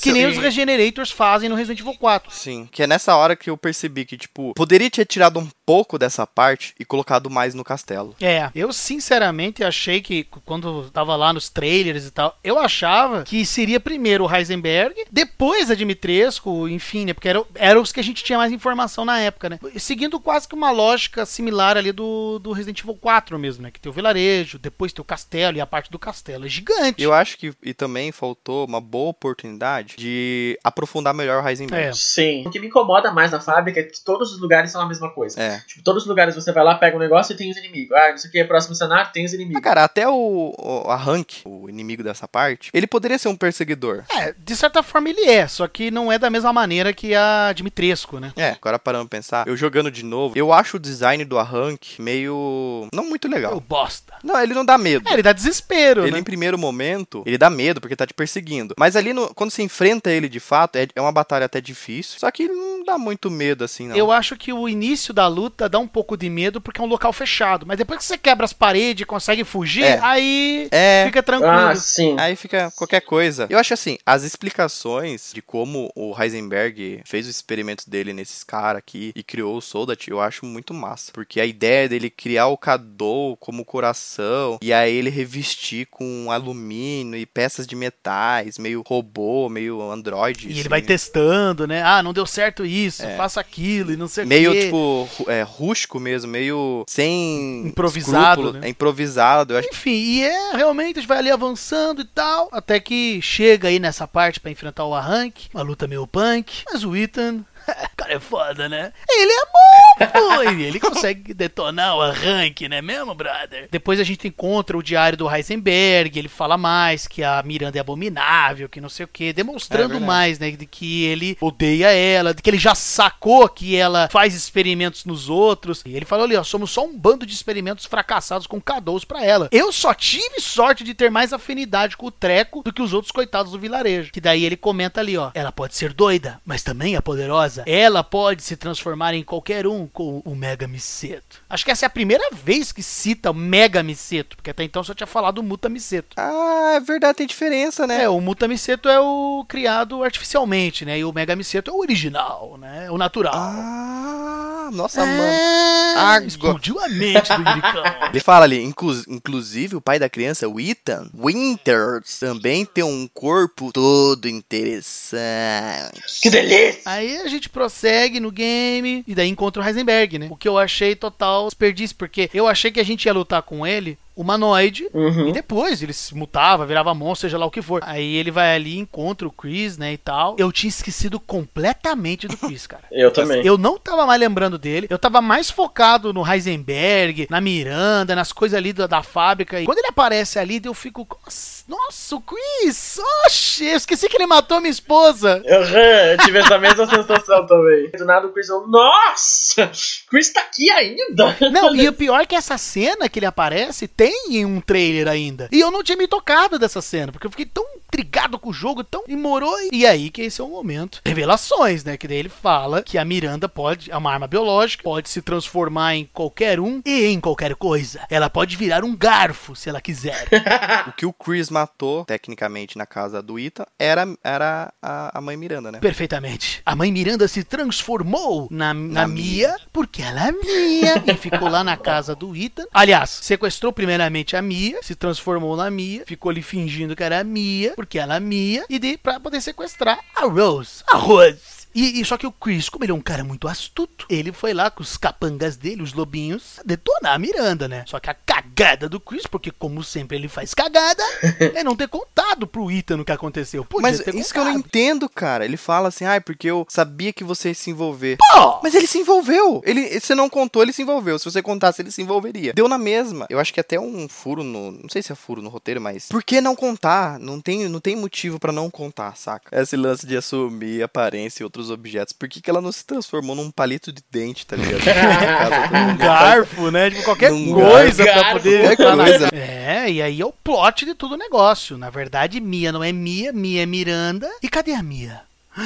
Cadê ela? E agora? Nossa, nem me fale. Não, e o Ethan não comenta é, nada. ele não fala nada. Ele não comenta nada. O Ethan não fala absolutamente nada e nem o Chris se prontifica pra falar, não, se a Mia não era a Mia, então cadê a Mia? Bom, aí a gente vai lá, vai enfrentar o Heisenberg. E o Chris dá um detalhe interessantíssimo, né? Porque ele fala que o negócio ali que ele construiu, tipo um tanque um blindado do exército, aparentemente é feito de alguns metais ali que. é de polímeros, né? Uma liga de metal. Aparentemente o Heisenberg não consegue controlar. Porque o Heisenberg é o Magneto. E a parte decepcionante do jogo, tipo, meu Deus do céu, essa parte sim, Não, cara. essa, essa luta foi forçada. Essa luta é A gente nossa. tá- tava assistindo Transformers. O que que tem a ver com o Cabunda? Eu sei que tem a ver com os mecanismos, o, o lance lá dele movimentar os bagulho, mas tipo, nossa, mano, que- que não tem originalidade nenhuma, cara, esse esse O que eu acho, cara, assim, não, não que eu goste, eu realmente não gostei disso aí, mas o que eu imagino que eles quiseram fazer, ele se transformou nesse monstro porque era justamente o momento que ele tava iniciando a rebelião contra a Miranda. Então eu acho que na cabeça dele, se eu me transformar nesse monstro aqui, eu consigo derrotar ela. É uma, é uma É, luta meio é, besta, porque você fica o jogo inteiro guardando munição, melhorando tuas armas, e na hora que você vai É, enfrentar é ele, esse- esse você é tá enfrentando, você usa uma máquina pra enfrentar o cara. Isso é o pior. Beleza, o design é uma bosta? ok, mas seria muito mais da hora, porque você tem um campo inteiro ali pra você correr e atirar nele, poderia ser você mesmo enfrentando é. ele, não a porra de um, de um bagulho. Eu achei que, na verdade, o personagem ele acabou sendo mais não bem aproveitado, mais ainda do que os outros. Porque o que acontece? Tipo, ele tem uma figura tão foda, tipo, ele como humanoide, como pessoa, que acabou que a gente nem viu ele, tipo, em ação daquele jeito de verdade. É. E do nada ele se transforma num monstro cheio de metal, que não dá nem pra distinguir o que é olho e o que que é braço. E daí, tipo, você mata ele, tipo, com uma arma que você acaba matando ele em 5 minutos. Sabe o que eu pensei, cara? Eu pensei que na luta contra ele, ele estaria na forma humanoide e a gente ia dar tiro nele, sei lá, o tiro não ia chegar nele, o tiro ia parar, que nem o Magneto faz. E você ia atirar nele e não ia adiantar, você tinha que fazer alguma outra coisa pra deixar ele vulnerável, sabe? Quase que nem as filhas da Dimitrescu. Eu pensava que era alguma coisa assim, porque seria do cacete, seria tipo o Wesker que desvia de bala. Daí você tem que pegar ele desprevenido. Ele seria uma, uma, uma boa oportunidade de não precisar se transformar. É, Acho que de todos ali, ele é a única que realmente não precisava se transformar. Porque se você for ver, ele já era poderoso, cara. Com ele normal, sabe? E aí no final das contas, ele acaba voando e. e- e- e daí o Ethan vai Você- certinho no negócio, Ah, não. da história. Não, é muito ruim. Mas a gente detona ele, ele estoura, ele estourou a própria memória. E aí vem a mãe Miranda. Ela, Revoltada. ela falou assim, ah, Revoltadíssima. moro. Daí ela começa a ficar revelando que ah, a Rose é a sucessora da Evelyn e não sei o quê. E daí ela começa a se transformar na Mia, depois se transforma na bruxa, na véia lá que a gente encontra no começo do jogo. Sim, Miranda é a velha. Ela estava perto de nós o tempo todo. Meu Deus! Ela ataca, né, o, o Ethan ali, porque ela fala que não precisa mais dele. Na verdade, eu vou ser bem sincero, eu acho que a Miranda, ela só deixou o Ethan vivo pra matar os quatro. É porque eu não vejo muita razão de deixar ele vivo, sabe? Verdade. Eu, eu acho que é por isso. Não, e porque assim, tipo, depois que você zera o jogo, faz sentido muitas, muitas coisas, obviamente. Dá a entender que ela tem um objetivo e ela é clara nesse objetivo. Ela quer fazer aquilo lá e ponto, acabou. Morou. Tá ligado? Agora, o, o que aconteceu ali com os lords e tal, ela só tá usando eles. Isso. Ela, ela só tentou fazer a mesma coisa com ele, mas não conseguiu e só tá usando eles até onde vai. Exato. E foi usando, foi usando, foi usando. E foi uma forma que ela viu: bom, eu preciso me livrar deles. Só que se eles se unirem contra mim, talvez eu não ganhe. É. Então, é- é- ela viu uma oportunidade com o Ethan ali de, de derrotar cada Lorde. Eu acho que a Miranda mudou de ideia em deixar o Ethan vivo a partir do momento que ele sobreviveu ali no, na igreja, lá no começo tudo, do né? jogo. Como ele escapou do Heisenberg, acho que porque na hora que a Dimitrescu liga pra ela, ela fala assim: "Ah, mãe Miranda, ele já tá causando problemas pras minhas filhas, não sei o quê". Nesse momento eu acho que a Miranda fala: "Não, deixa ele vivo, porque a gente precisa dele pra cerimônia". E na verdade, deixa ele vivo É porque eu verdade. quero que ele mate vocês, tipo, é, é, É, é- é a única explicação que eu encontro pra deixar lá, para deixar ele vivo, porque não tem outra explicação. Mas daí, o que acontece, né? A Miranda arranca, Arranca o o cocorô do Ethan Winters e ele cai duro no chão, desfalecido, morreu. Ela arrancou o coração dele, ele morre. Aí ele morre e acaba... eu achei que o jogo ia acabar. Tipo, nessa hora eu achei que o jogo ia acabar. Eu falei Nossa, assim. imagina o jogo acabar desse jeito, Sabe cara. por quê? Nossa. Não, eu- porque eu, eu vi muita gente falando que não tinha curtido muito o final, que não sei o que. Muita gente não, um ou outro. Agora a gente chega na parte que o Yuri que tava adorando quando descobriu, né, Yuricão? Era muito engraçado. Eu tava ali, o Yuri que jogando, conversando com ele, de repente o Yuri que, ah, nossa, que legal. Eu tô me divertindo aqui. Eu tô adorando essa parte. Só que assim, essa parte, o que acontece? Eu não. Não é que eu desgosto. Eu acho que ela faz sentido também pro jogo. É bom. Não é, mas faz sentido. O lance do Chris, eu acho legal controlar ele. É bacana você reviver, pegar um personagem novo e tal. Só que eu não gosto da roxação. Eu entendo tá no jogo ali, porque, né, o, a equipe do Chris tá ali, eles são super treinados. Eu sei que o jogo, ele tinha. Ele quis parecer muito com o Resident Evil 4 e ter a parte de ação, ação, ação mesmo. Só que eu acho que essa parte tipo, é muito ruxado, cara. É, é ruxado. Tipo, faz sentido ser ruxado, porque é o Chris Eu já, é foda. eu já encarei, na verdade, como uma válvula de escape, porque até aquele momento a gente tipo, fica naquela de, ai meu Deus, eu não tenho recurso suficiente, não sei o que, sempre tá controlando quem você mata, quem você foge, enfim, tipo, daí chega naquele momento que você tem praticamente uma munição infinita, né? Então, tipo assim, chega um momento que, tipo, você só mete bala e mata todo mundo, entendeu? Eu acho que eu me senti, na verdade, mais livre, assim, nessa sensação de, de poder matar todo mundo que aparece, do que essa sensação de, ai meu Deus, é, agora eu posso matar tudo, que talvez tenha sido essa sensação que você tenha tido. Mas eu tenho a sensação. É nessa hora que eu percebo que você merece mesmo Resident Evil 5 e 6. Você merece. Lava uma louça. Cara, eu nessa parte, cara, eu na verdade encarei essa parte do Chris como as partes que a gente tem que fugir de laboratório, o laboratório vai explodir, a gente tem que sair correndo. Ah, mas um é diferente. Cara, mas eu não vejo dessa maneira que você tá falando. Eu não acho que é, sei lá. Mas é diferente, Felipe. Você tá, você tá com o personagem ali ainda vulnerável, saca? Quando você tá fugindo do Não, laboratório. sim, mas a questão é que é uma parte frenética, é isso que eu quero dizer. É uma parte que você tem que sair correndo. Não, sim. da mesma maneira que acontece certeza. no Resident Evil 2 Remake, só que não tem tanta intensidade, porque não são tantos inimigos que nem é aí, né? Faz sentido ali pelo contexto, um monte de licano e tal, a Miranda tá cagando e andando, ela só quer concluir lá o objetivo dela e ok. Eu acho que pelo pra, pra contextualizar mais o Chris faz sentido. Não, eu não, na verdade, assim, eu não tô falando que não faz sentido a parte dele. Eu só tô falando que eu não gosto sim. do lance de ruxar, Não, tá ligado? tranquilo, mas eu tô dizendo que eu gostei, é só isso. Tipo, é que eu achei. Não, mas aí vocês estão errados. Vocês estão de brincadeira com tô usando. Sendo bem honesto, cara, eu, eu gostei bastante, porque eu senti raiva pela Miranda e eu queria destruir ela. Exatamente. Aí eu fui com o Chris e ele falou: Não, agora eu vou acabar com essa mulher. Eu vou destruir essa mulher agora porque ela matou o Ethan, né? Porra, sacana, filha da. p-". Aí você vai com tudo. E deu uma certa ali. Eu fiquei alegre, assim, porque você pega o Chris, embora eu não goste muito dele, mas, porra, é um personagem dos jogos antigos, né? Tipo, é ele que tá indo ali, né? E tal. E vai enfrentar os bichos, e vai matar todo mundo. A música também é muito massa. Todo... A situação, eu particularmente gostei bastante. Eu acho assim, que dá de 10 a 0 na faixa. Ah, aí já é brincadeira. É, eu, sendo sincero, eu, eu gostei também mais dessa parte do Chris do que da parte da fábrica. Por conta desse, desse contexto que eu tô falando, né? Porque é isso, né, cara? O Chris, ele é um agente contra o bioterrorismo. Ele é um cara treinado pra isso. Eu acho assim, tipo, é, eu até falei pro Felipe que o Chris, pra mim, ele melhorou muito, ironicamente, no 6, tá ligado? A partir do 6. Tipo, como personagem, pela profundidade que eles fazem com ele, principalmente no 6. Cara, eu adoro esse Chris. Esse Chris, assim, tipo, misterioso. Você vê que ele tá meio cansado, sabe? Tipo, puta, de novo, mais um. Porra, ele tá. Ele vê, você vê pela cara dele as olheiras que ele tem, tipo, tá cansado já dessa putaria.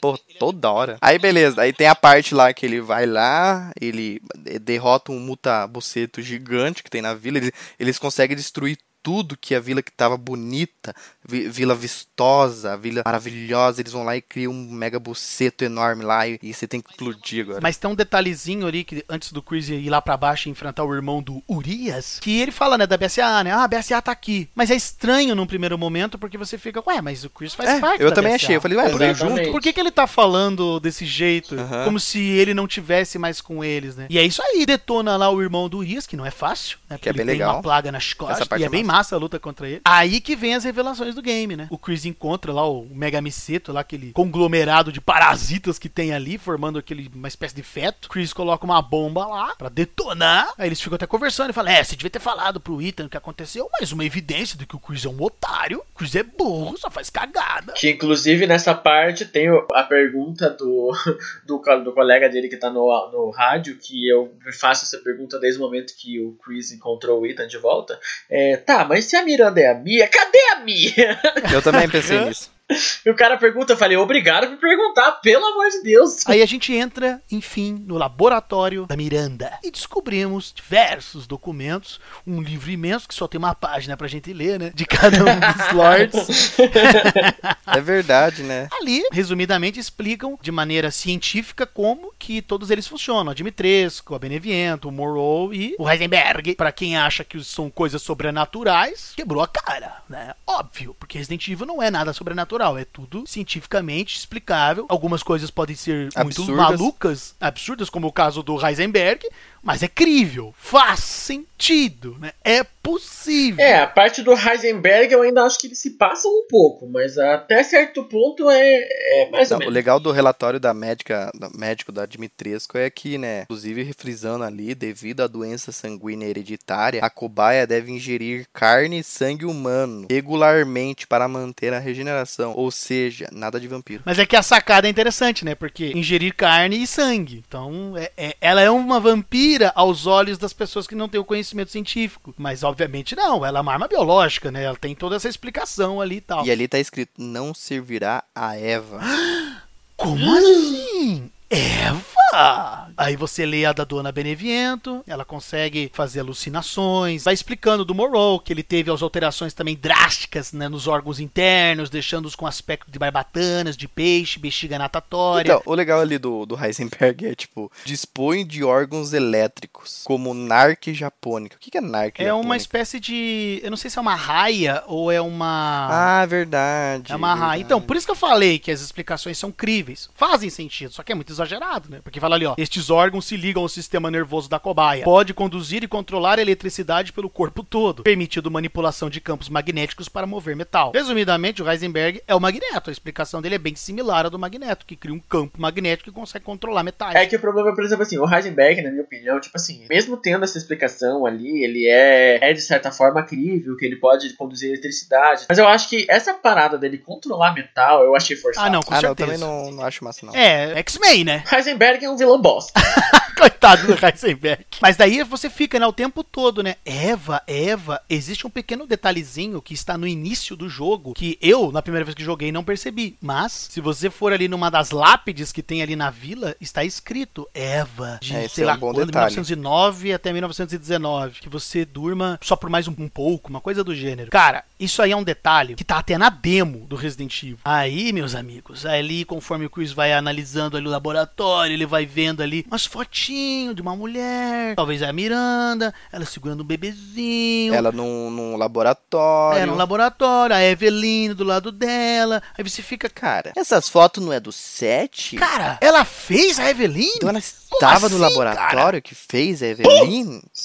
Agora você entende porque o nome dela se Porra! chama Eveline? Meu Faz Deus! tudo sentido. Eu confesso, cara, que eu fiquei um bom tempo parado nesse laboratório aí, só olhando Eu essas também. coisas e, e- e juntando as peças, cara, porque, nossa. Aí, meus amigos. Aí tem o- a melhor coisa do jogo. Coisa que eu adorei, eu gritei de felicidade. também gostei. Que é justamente a carta do Spencer. Oswell é Spencer, que pra quem não sabe, é o criador, um dos fundadores da Umbrella Corporation. Sim, temos um documento no game que faz a ligação da Miranda com o Spencer. Aparentemente a Miranda era uma espécie de mentora pro Spencer, né? Enfim, ele vai comentando ali na carta que ele, ele visitou o vilarejo dela, ele já foi lá, e que a pesquisa dela com o Muta Miseto inspirou ele, porque ele tinha uma visão de evolução da raça humana, né? Ele queria uma coisa até meio eugenista, assim, o que o Spencer queria, assim, bem raça superior, assim, umas coisas bem loucas que ele queria. Nas discussões intelectuais que eles tiveram e tal, eles perceberam, o Spencer, né, percebeu que ele tinha convicções diferentes da Miranda e por isso que ele decidiu, não, eu vou me focar no que eu quero, você se foca aí e tal. E, e daí, justamente, ele fala que ele encontrou a chave da evolução, que é o vírus progenitor na África, que no Resident Evil 5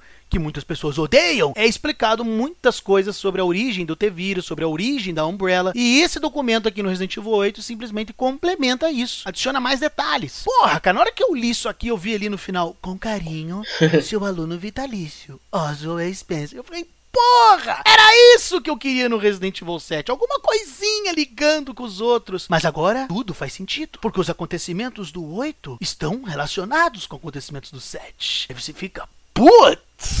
Então, né, tem alguma tem umas galera aí que achou que esse negócio aí do Spencer foi uma coisa fraquíssima, né? Nada a ver, coisa de fanservice, né? Eu já ouvi, eu escutei isso. eu discordo totalmente, porque eu acho que é isso aqui que deixa o negócio mais rico, né? Pra mostrar Sim. a- a- a- aprofundou ainda mais a história, né? Faz sentido, né? Porque o próprio Spencer explica que pega aquele símbolo lá das cavernas, do cálice dos gigantes, pra criar a Umbrella. Cara, eu acho que, tipo, aqui traz um- uma coisa interessante que ele explica que o, o Kado, né, o Mutamiseto, ele meio que nasceu ali, ele não foi criado e desenvolvido, ele nasceu e isso liga muito com o 4 e explica até muito o 4 que às vezes tem coisas que o próprio mundo desenvolve e que podem ser ter um, Naturais, né? é, e ter, e ter um malefício tanto quanto um vírus criado em laboratório, saca? 4 introduziu isso, inclusive o lance do, do Spencer ir atrás lá no, na África e tal, atrás, sei lá. Do- das plantas que tem o vírus É a progenitor mesma coisa. lá dos Nidpai. É, é a mesma coisa, é a sacada. mesma Exatamente. coisa. Quando o Felipe fala ah, que teve gente que falou que foi um fanservice barato, o cu de vocês foi um fanservice barato. Porque vocês reclamaram que o 7 não tinha envolvimento, como se fosse um jogo spin-off, mas encheram o saco. Agora, quando vem o 8 e tenta dar um bagulho desse, vocês reclamam ainda. Isso que eu fico puto, cara. Tinha uma, uma, uma puta referência. Ele liga com o-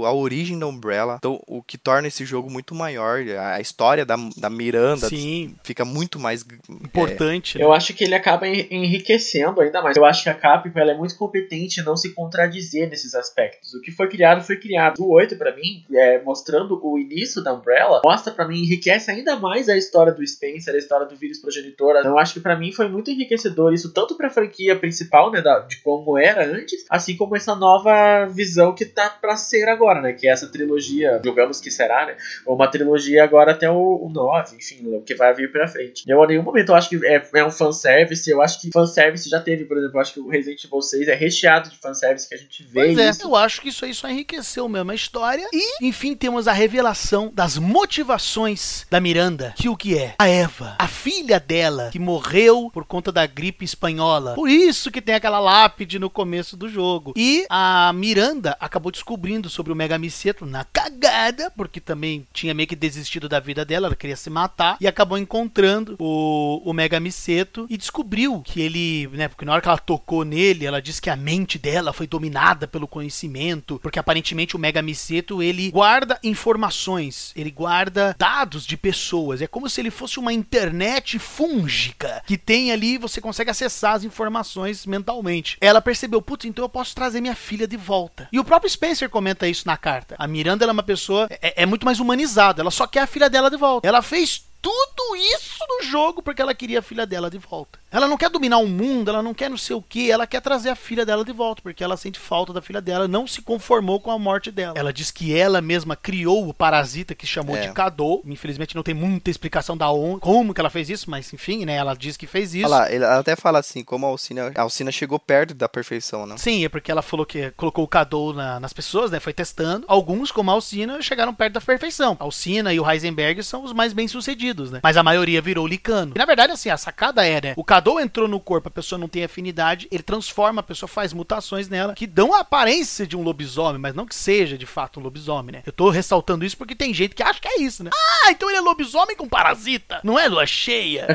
não, gente, é o parasita que é O parasita implantado. faz o papel da lua cheia. Então, daí tem o último, o último documento do jogo, né? Onde ela fala que procurou uma organização e essa organização se propôs a ajudar. Ela deu um pouco do mofo e do seu DNA eles criaram a Eveline, que é uma falha, e daí ele, ela descobre sobre a Rose, né? Então, assim. Graças à empresa, né? E aí, beleza, o Chris vai embora, para- aparentemente, com a, a Mia, né? Ah, inclusive ele encontra a Mia ali, é verdade, esqueci de falar isso. Ele, Sim, ele, é nesse momento que ele encontra É. a Mia. ele- a Mia tá presa no laboratório, uma, uma prisãozinha que tem lá. Aí pipipi, popó, tem ali uma discussãozinha. Ah, eu não sei o que, cadê? Cadê o Ethan? meu amor. Cadê meu ah, marido? Engraçado que a Mia se preocupa com o Ethan, É, né? e o Agora Ethan o Ethan, Né? foda-se. Aí pula aí uma parte, tem uma menina. Muito louca. Você é burro! Você é mofo! Parece que alguém tá acordando, assim. Parece que alguém tá viajando, uma alucinação. Aí a gente percebe que é o Ethan. E ele começa a ver uma garotinha muito peculiar. Fica tirando sarro dele ali. Eu acho que esse é o momento mais louco, cara, desse jogo, sério. Você é mofo, bobinho. Você tava morto o tempo todo! o meu papai. Como que é que ela fala? O, O Baker te é matou. Então, assim, descobrimos, temos mais um plot, que esse jogo é maravilhoso, ele tem vários plots. O Ethan, na verdade, ele morreu no começo do set, né? O, o Jack matou ele lá, e ele meio que se regenerou como um mofo, né? É isso que eu A entendi. explicação que se dá é que, como o Mega Miseto tem essa capacidade de juntar dados de pessoas, quase que fazer um upload da personalidade, das memórias e tal da pessoa. E daí, na hora que o Ethan foi morto, de alguma maneira, o Muta Miseto baixou ele de novo e colocou no corpo dele, que aparentemente não seria ele, seria uma espécie de clone. É. Sim, ele está morto desde o primeiro, desde o 7, né? Por isso que quando ele corta a mão, ele consegue pôr de volta. Aí faz muito sentido. Eu já acho um ponto muito negativo. Na verdade, assim, é que a interpretação que eu tive na primeira vez que eu joguei, eu achei que, na verdade, ele tava delirando. Eu acho que, pra mim, ele não é um mofo, assim, tipo, ai, morreu no, no set. Eu achei essa explicação esdrúxula até, tipo, forçou demais. Mais que o Heisenberg. Ao mesmo tempo, cabe por toda essa história de baixar a internet, papapá, no, no corpo da pessoa, enfim. Por que, que eu acho que não ele não morreu? Eu acho que esse momento dele tá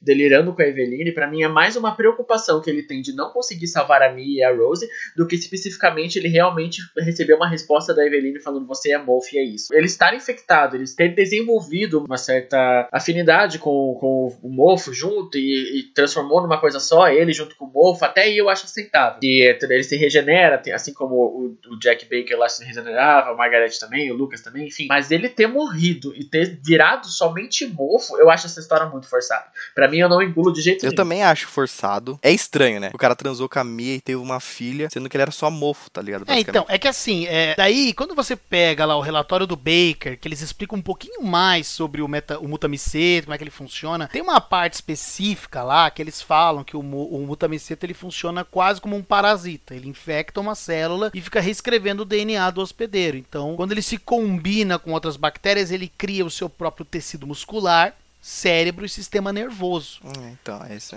Então, por conta disso, assim, é- porque eu pensei também. falei, Não é que "Tá, ele é mas mofo, de é- fato, Se né?" ele é só mofo, por que que então. Como que ele conseguiu então ter a filha dele, né? É. Tipo, se ele é só mofo, como é que ele tem espermatozoide e tal. Só que, com essa explicação que tá nesse relatório, que infelizmente não tá no jogo, você tem que comprar pra, ter, pra ler isso aqui, o que dá a entender é que o mofo, o mutamiceto, ele consegue criar tecido. É quase como se fosse umas células tronco ali, criando coisas dentro do corpo da pessoa. Ao mesmo tempo que eu acho essa explicação muito forçada, ela faz sentido. Na- no, no order da história faz. Eu prefiro a versão do, do Rodrigo também. Só que eu acho que o- a, a Capcom é, é a segunda opção. É isso que ela que. Eu também tô achando. Eu também acho, cara. É, eu, eu prefiro pensar que eu estou certo. Então, mas é que tem um detalhezinho daí no Resident Evil 7 que só é esclarecido por conta do que aconteceu aqui agora no 8. Porque na hora que ele tá conversando com a Eveline ali e tal, ah, você é mofo. No Resident Evil 7 isso acontece. O Ethan tá conversando com o Jack. E com a Zoe. E eu ficava tipo, cara, como que ele tá conversando com o Jack e com a Zoe aqui, sendo que ele tá preso no mofo dentro do navio? E como é que ele tá conversando com eles? Não faz sentido nenhum. Mas por quê? Porque a consciência do Jack e da Zoe estão no Mutamiceto, ele conseguiu conversar com eles. Da mesma maneira que a Evelyn, a consciência dela tá lá no Mega Miceto e por isso que o Ethan consegue ver ela ali naquela visão. Então, querendo ou não, por mais louco que seja, isso explica essas questões de, de regenerar, dessas visões que ele teve do Jack e tal. E por mais louco que seja, aparentemente é isso aí mesmo. Ele morreu, não é ele, é como se fosse um clone dele. Não sei dizer se realmente é inteiramente mofo, apesar que ele desintegra lá, né? É, a partir do No momento final que ali o Mutamiceto mo- tá morrendo, ele tá morrendo também. Pois é, e aí que tá o negócio. Será? É meio. Enfim, é, chegamos à conclusão de que o, é que o Ethan é totalmente mofo, ou uma parte mofo, e que ele tem que é, voltar pra enfrentar a Miranda. É que a Eveline fala pra ele que ele pode ficar ali, né, morrer, no caso, desistir, ou ele pode tentar voltar, numa coisa bem Matrix ali. Aí ele fala que vai voltar porque ele tem que salvar a, Mi- a Mia e a Rose, né? Fofo. Daí ele volta e acorda na, na, no- na carroça do Colt. Do Duke. O Ethan vai lá enfrentar a mãe Miranda, que daí tem a melhor batalha do jogo, né? É, é a batalha final, né? Pra detonar a Miranda, que é muito massa a A luta. luta é bem Ela legal. vira uns bichos e tal, ela vira uma aranha, aparece o Sadler, depois vira uns bichos voador, nossa, é bem louco. Eu achei bem legal a- a tra- as transformações dela. Eu achei que diferente de uns aí, ela não virou algo maluco, assim, tá? Mas é, isso tá, isso tá explicado nas, nas artes conceituais, né? Que eles falaram que eles preferiram deixar ela com uma, é, uma visão bem humanoide, tipo, que não, que não transformasse ela num monstro, justamente pra mostrar esse lado imponente, de que ela é a mãe de tudo, né? Então se ela virasse um monstro, ela ia ser só igual a todos os outros. E é curioso, né? Porque assim, se você for parar pra ver, a Miranda realmente seria invencível, né? Regeneração tal. Só que na hora que ela traz a Rose de volta, ela fala: Meu poder está indo embora. E ela começa a chorar no olho esquerdo. É um indício, né? De que alguma coisa, provavelmente a Rose deve ter sugado os poderes dela, sei lá o que aconteceu. Porque assim, se você for parar pra ver, você não aplica nada nela. Você não aplica um. Você só mete bala. É, né? você só mete bala, você não aplica nada assim nela que, sei lá, um, Um soro. uma vacina, um remédio, alguma. Que nem acontece com a É, Evelyn. daí o Ethan recupera a Rose, derrota ela, e aí ele tá desaparecendo junto com o, Muta Buceta. Porque ele é É mufo! Meu papai é mufo! Aí ele encontra o Chris, eles têm aquele momento emocionante. Leve a Rose, cuide dela pra mim. Não, mas você tem que vir, cara. Não, eu não vou ir. Eu tô virando mofo. Aí o Ethan pega o botãozinho lá de apertar a explosão toda, né? O Chris vai embora no helicóptero dele, explode tudo o Ethan, né? Aí tem uma outra revelação de que eles descobrem que os agentes da BSAA eram, na verdade, que é um plot twist do caralho, inclusive, que eram, na verdade, armas biológicas. É, o Chris, ele olha, ele olha com uma cara assim, que isso? Tipo, Tipo, é, eu, Que acho- porra é eu- eu olho, tipo, ele deve pensar, mano, não acredito. Eu fico pensando, o Chris can, tipo cansado, não, né? cansado do Tipo, jeito que ele pô. Puta, mano, a gente sabe o que acontece. Os caras sabem, mano, os cara. caras eu sabem. tô desde 98 Os caras matando sabem, arma biológica. Os filha da Sabe. puta me usam arma biológica. É, cara, assim, é aquela coisa. Nesse momento, infelizmente, é, o jogo não diz nada, nada sobre isso. Com certeza isso vai ser mais esclarecido no Resident Evil 9. Daí tem um salto, eu acredito, tem gente que não acredita que é um salto temporal. De você ver uma menina loira, bonita. Ela tá no ônibusinho, ela chega, ela desce desse ônibus com umas plantas. E aí vai até um túmulo e é o túmulo do Ethan Winters. Ela fala: Pai, você é morto! aí beleza, a gente define que ela é a Rose. Porque daí do nada chega um carro preto com um agente de óculos falando não sei o que. Ainda tira com a cara dela, chamando ela de Eveline. Ela fica puta, ela fala que sabe fazer coisas que nem o Chris imagina. E isso dá muito medo, muito medo. Uma nova hélice, não quero. Depois do Heisenberg, tudo é possível.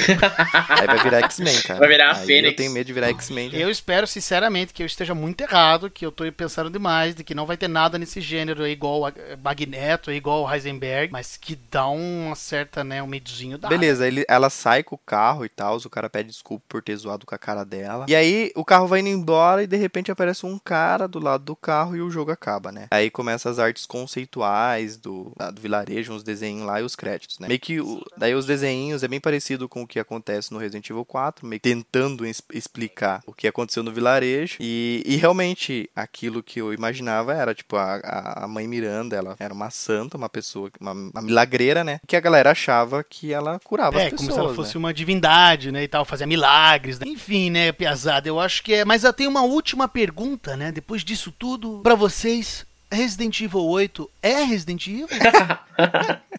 Nossa, tanto de argumento que eu usei nesse, nesse uh, podcast. Cara, eu acho que a gente citou vários motivos durante o podcast que é Resident Evil. A Capcom foi muito inteligente de entender, foram revolucionários inteligentes de não se manter somente no zumbi. Até porque nos próprios primeiros jogos não tem só zumbi, que o vírus se adapta conforme o inimigo, o indivíduo. E até porque são vírus diferentes também, né? Então cada organismo vai definir de uma forma. E é aquela questão também, né? Assim, entrando nesse mérito de armas biológicas, obviamente elas têm que ficar mais inteligentes e mais poderosas. Não faz sentido ficar sempre no mesmo vírus. Não à toa que o próprio Nemesis é um exemplo disso. Porra, o bicho usa bazuca. E eu nunca vi ninguém questionando isso. Eu acho que a galera tem que parar de ser idiota, de achar que tudo se resume a zumbi. Eu acho que a Capcom foi muito inteligente de ter se reinventado conforme os jogos eram reinventados e pra, pra manter a franquia sempre é, original e atual. Eu acho que o pessoal tem que parar de querer sempre o mesmo jogo na mesma franquia pra não se virar, virar uma Tomb Raider da vida que desde 98 até 2010 era o mesmo jogo. Quem é você pra achar o que é ou não é Resident Evil? Quem sabe que é ou não é Resident Evil é a Capcom. Ela é a criadora da porra, ela é detentora da ideia, tá ligado? Você é só um consumidor. Eu acho que é, que é isso, assim, o, o Resident Evil 8 tem todas as características dos jogos anteriores. Por isso que eu não entendo quando alguém fala, ah, eu vejo um pouquinho de Resident Evil. Pô, se você vê um pouquinho, então eu não sei o que é mais necessário pra isso aqui você ver. Não, isso aqui é Resident Evil mesmo. Eu acho que é um saudosismo exacerbado. É, na verdade, o Felipe tem um vídeo bem bom a respeito respeito dessa, dessa questão, né? Eu não lembro o nome do, do, do vídeo, Felipe. O título do vídeo é Se Resident Evil não é mais o mesmo. É, ele, ele, ele inclusive se relata bastante essas coisas que a gente tá meio que passando superficialmente aqui do que se trata cada Resident Evil, né? Então eu acho bem bom a gente dar uma olhadinha. Qualquer jogo evolui, então não, não deixa de ter características do jogo, ele não deixa de ser um jogo da mesma franquia. A partir do momento que começar um jogo, terminar,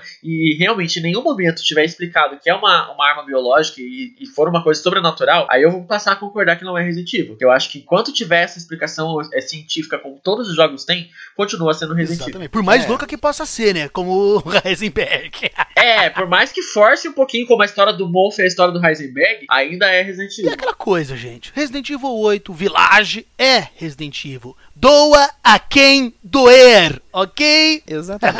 e é um jogo top. Vendo minha opinião, é, é um jogo que te prende- me prendeu pra caralho. É um jogo que o gameplay é gostosíssimo, cara. Eles conseguem aprofundar um pouco melhor o Ethan. E, cara, uma coisa que eu acho que um aspecto muito forte nesse jogo que não tem nos outros jogos dos Resident Evil é vilões carismáticos. E é isso aí. Só, só por ter isso também já, tipo, mostra o quanto ele é merecedor de todo o reconhecimento que ele tá tendo agora. E você, Rodrigo? O que, que você acha? Olha, achei o jogo uma bosta. Não, sacanagem. É. Ele sempre fala Então, isso, né? No jogo do Homem-Aranha ele falou a mesma Eu acho uma bosta. Pra mim o jogo é, é maravilhosamente bom, assim, me surpreendi. É, já esperava que fosse bom, mas acabei me surpreendendo ainda mais. Isso que o Yuri que falou dos vilões roubou as palavras da minha boca, assim, eu acho sensacionais, todos eles muito carismáticos. Tudo bem, eu acho realmente que tinha que ter dado um aprofundamento maior em todos eles, mas eu acho que não é essa coisa de pai porque eles são supérfluos. Não, é porque eu- a eles são tão bons que a gente quer saber mais. Enfim, eu acho o jogo muito foda pra qualquer pessoa que queira ser fã de Resident Evil ou não, eu acho que vale a pena você jogar o jogo. E só a história do, do Ethan ser todo mofo que eu ainda não engulo, eu acho Mas, mais. Rodrigo- a Capcom tem que ter uma Mas, explicação Rodrigo, melhor. Ele é Ele é mofo! Ele é bom. Acho que o mais legal é que assim, a gente acha esse jogo maravilhoso, e ele é maravilhoso, mas ele não deixa de não ter defeito, né? Tem coisa que a gente não concorda, tem coisa que a gente acha que foi um, foi um desperdício, enfim, né?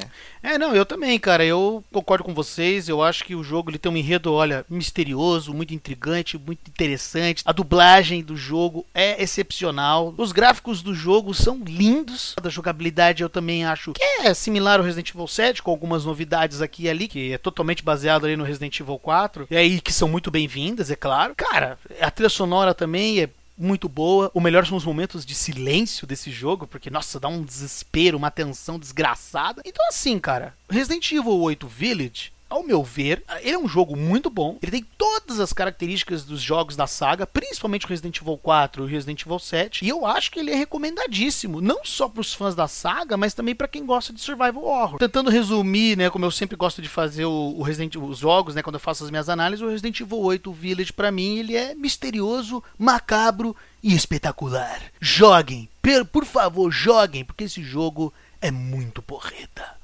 Antes de encerrarmos então o nosso podcast, né, e conforme prometido, vamos ler os comentários referentes ao podcast anterior, né, ou seja, aquele que falamos sobre o jogo do Miranha, né, o Marvel's Spider-Man, e também comentários do podcast sobre o filme do Farol, porque dessa vez teve, olha só que coisa, né? É, que bom, né? O primeiro comentário é do Bruno Fernandes, inclusive ele dá uma indireta aqui pra você, Yuricãozão. Ó, não joguei ainda. Tô esperando o Yuricão me emprestar o play pra jogar, mas ignorei os avisos iniciais e escutei o pod mesmo assim. Episódio sensacional. Só deu mais vontade de jogar. Oxe, obrigado aí, Bruno. Recomendamos, hein, porque o jogo do Miranha é muito oxe. É, e obrigado, mas você tem que, pra você ter o PS4, você tem que alugar a porra do PS4. Então eu tô esperando negociações aí. Ele comentou novamente, lembrando também que a Sakura é a maior e melhor kunoite do Naruto clássico. Essa é pro Yuricão ler com gosto. Olha lá, Yuricão. Ela é, mas ela é por conta do roteiro, não é mesmo? Será? Coitada da Sakura, né? Eu Sakura. gosto da Sakura. Eu gosto da Sakura no Shippuden. É, eu Clássico, gosto do Shippuden. certeza. No, no clássico eu gosto só nos episódios que ela é destaque. Nos outros eu acho ela meio bosta. Em relação aos- ao podcast daí do Farol, o Bruno Fernandes também comentou o seguinte: Vim comentar aqui porque ouvi o pod do Miranha e lastimavelmente não terem comentado antes. Eu não vi o filme ainda. Verei. Aí comento algo mais relevante. Porém, É. deixo aqui minha sugestão de review para o próximo tema de filme: Barbie, Lago dos Cisnes. Obrigado. E o último comentário é da Marjorie de Queiroz, o amor da minha vida. Ela falou o seguinte: Muito bom o vídeo de vocês. Eu assisti o filme por conta do podcast do canal. Eu achei bem doido o filme, mas gostei. Eu apoio vocês fazerem a trilogia do Crepúsculo. Olá! Ó, essa tá comigo, hein? Ali. Tadinha da Marjorie. A Marjorie ficou assistindo o filme do Farol lá dela e falou assim: Nossa, amor, esse filme é muito demorado. Tadinha. Tadinha Acho dela. que ela concorda mais Só eu e comigo, você hein? gostamos do filme. é, eu também acho. Então é isso aí, né, galera? Se você nos ouviu até aqui, nós agradecemos imensamente. Por gentileza, inscreva-se no canal aí no YouTube, né? O Café com Sanduíche. Clica no gostei. Siga o Café com Sanduíche no Spotify para que você acompanhe os próximos podcasts que virão. Siga o perfil do Café com Sanduíche no Instagram, ou seja, né? Arroba Café com Sanduíche, ok? Na biografia do perfil tem um link do Linktree, no qual estão os links do site, perfis nas redes sociais, enfim, outros meios para que vocês possam acompanhar o podcast Café com Sanduíche, moro? Aliás, na, na descrição do perfil do Café com Sanduíche no Instagram, contém os nossos perfis para que vocês possam seguir também. Então, arroba Felipe Turesso, arroba Rodrigo Mazurki e arroba Webheadsot, né? Yuricão Miranha, né, Yuricãozão? Nós três aqui queremos bater altos papos sobre diversas coisas e, obviamente, compartilharemos nossas conversas e queremos saber a opinião de vocês, sacaram? Então, comentem, porque nos próximos podcasts seus comentários podem ser lidos, ok? Sacaram? Muito hoje. Até a próxima, galera. Muito hoje. Até a próxima, povo. Falou, boa noite. E joguem!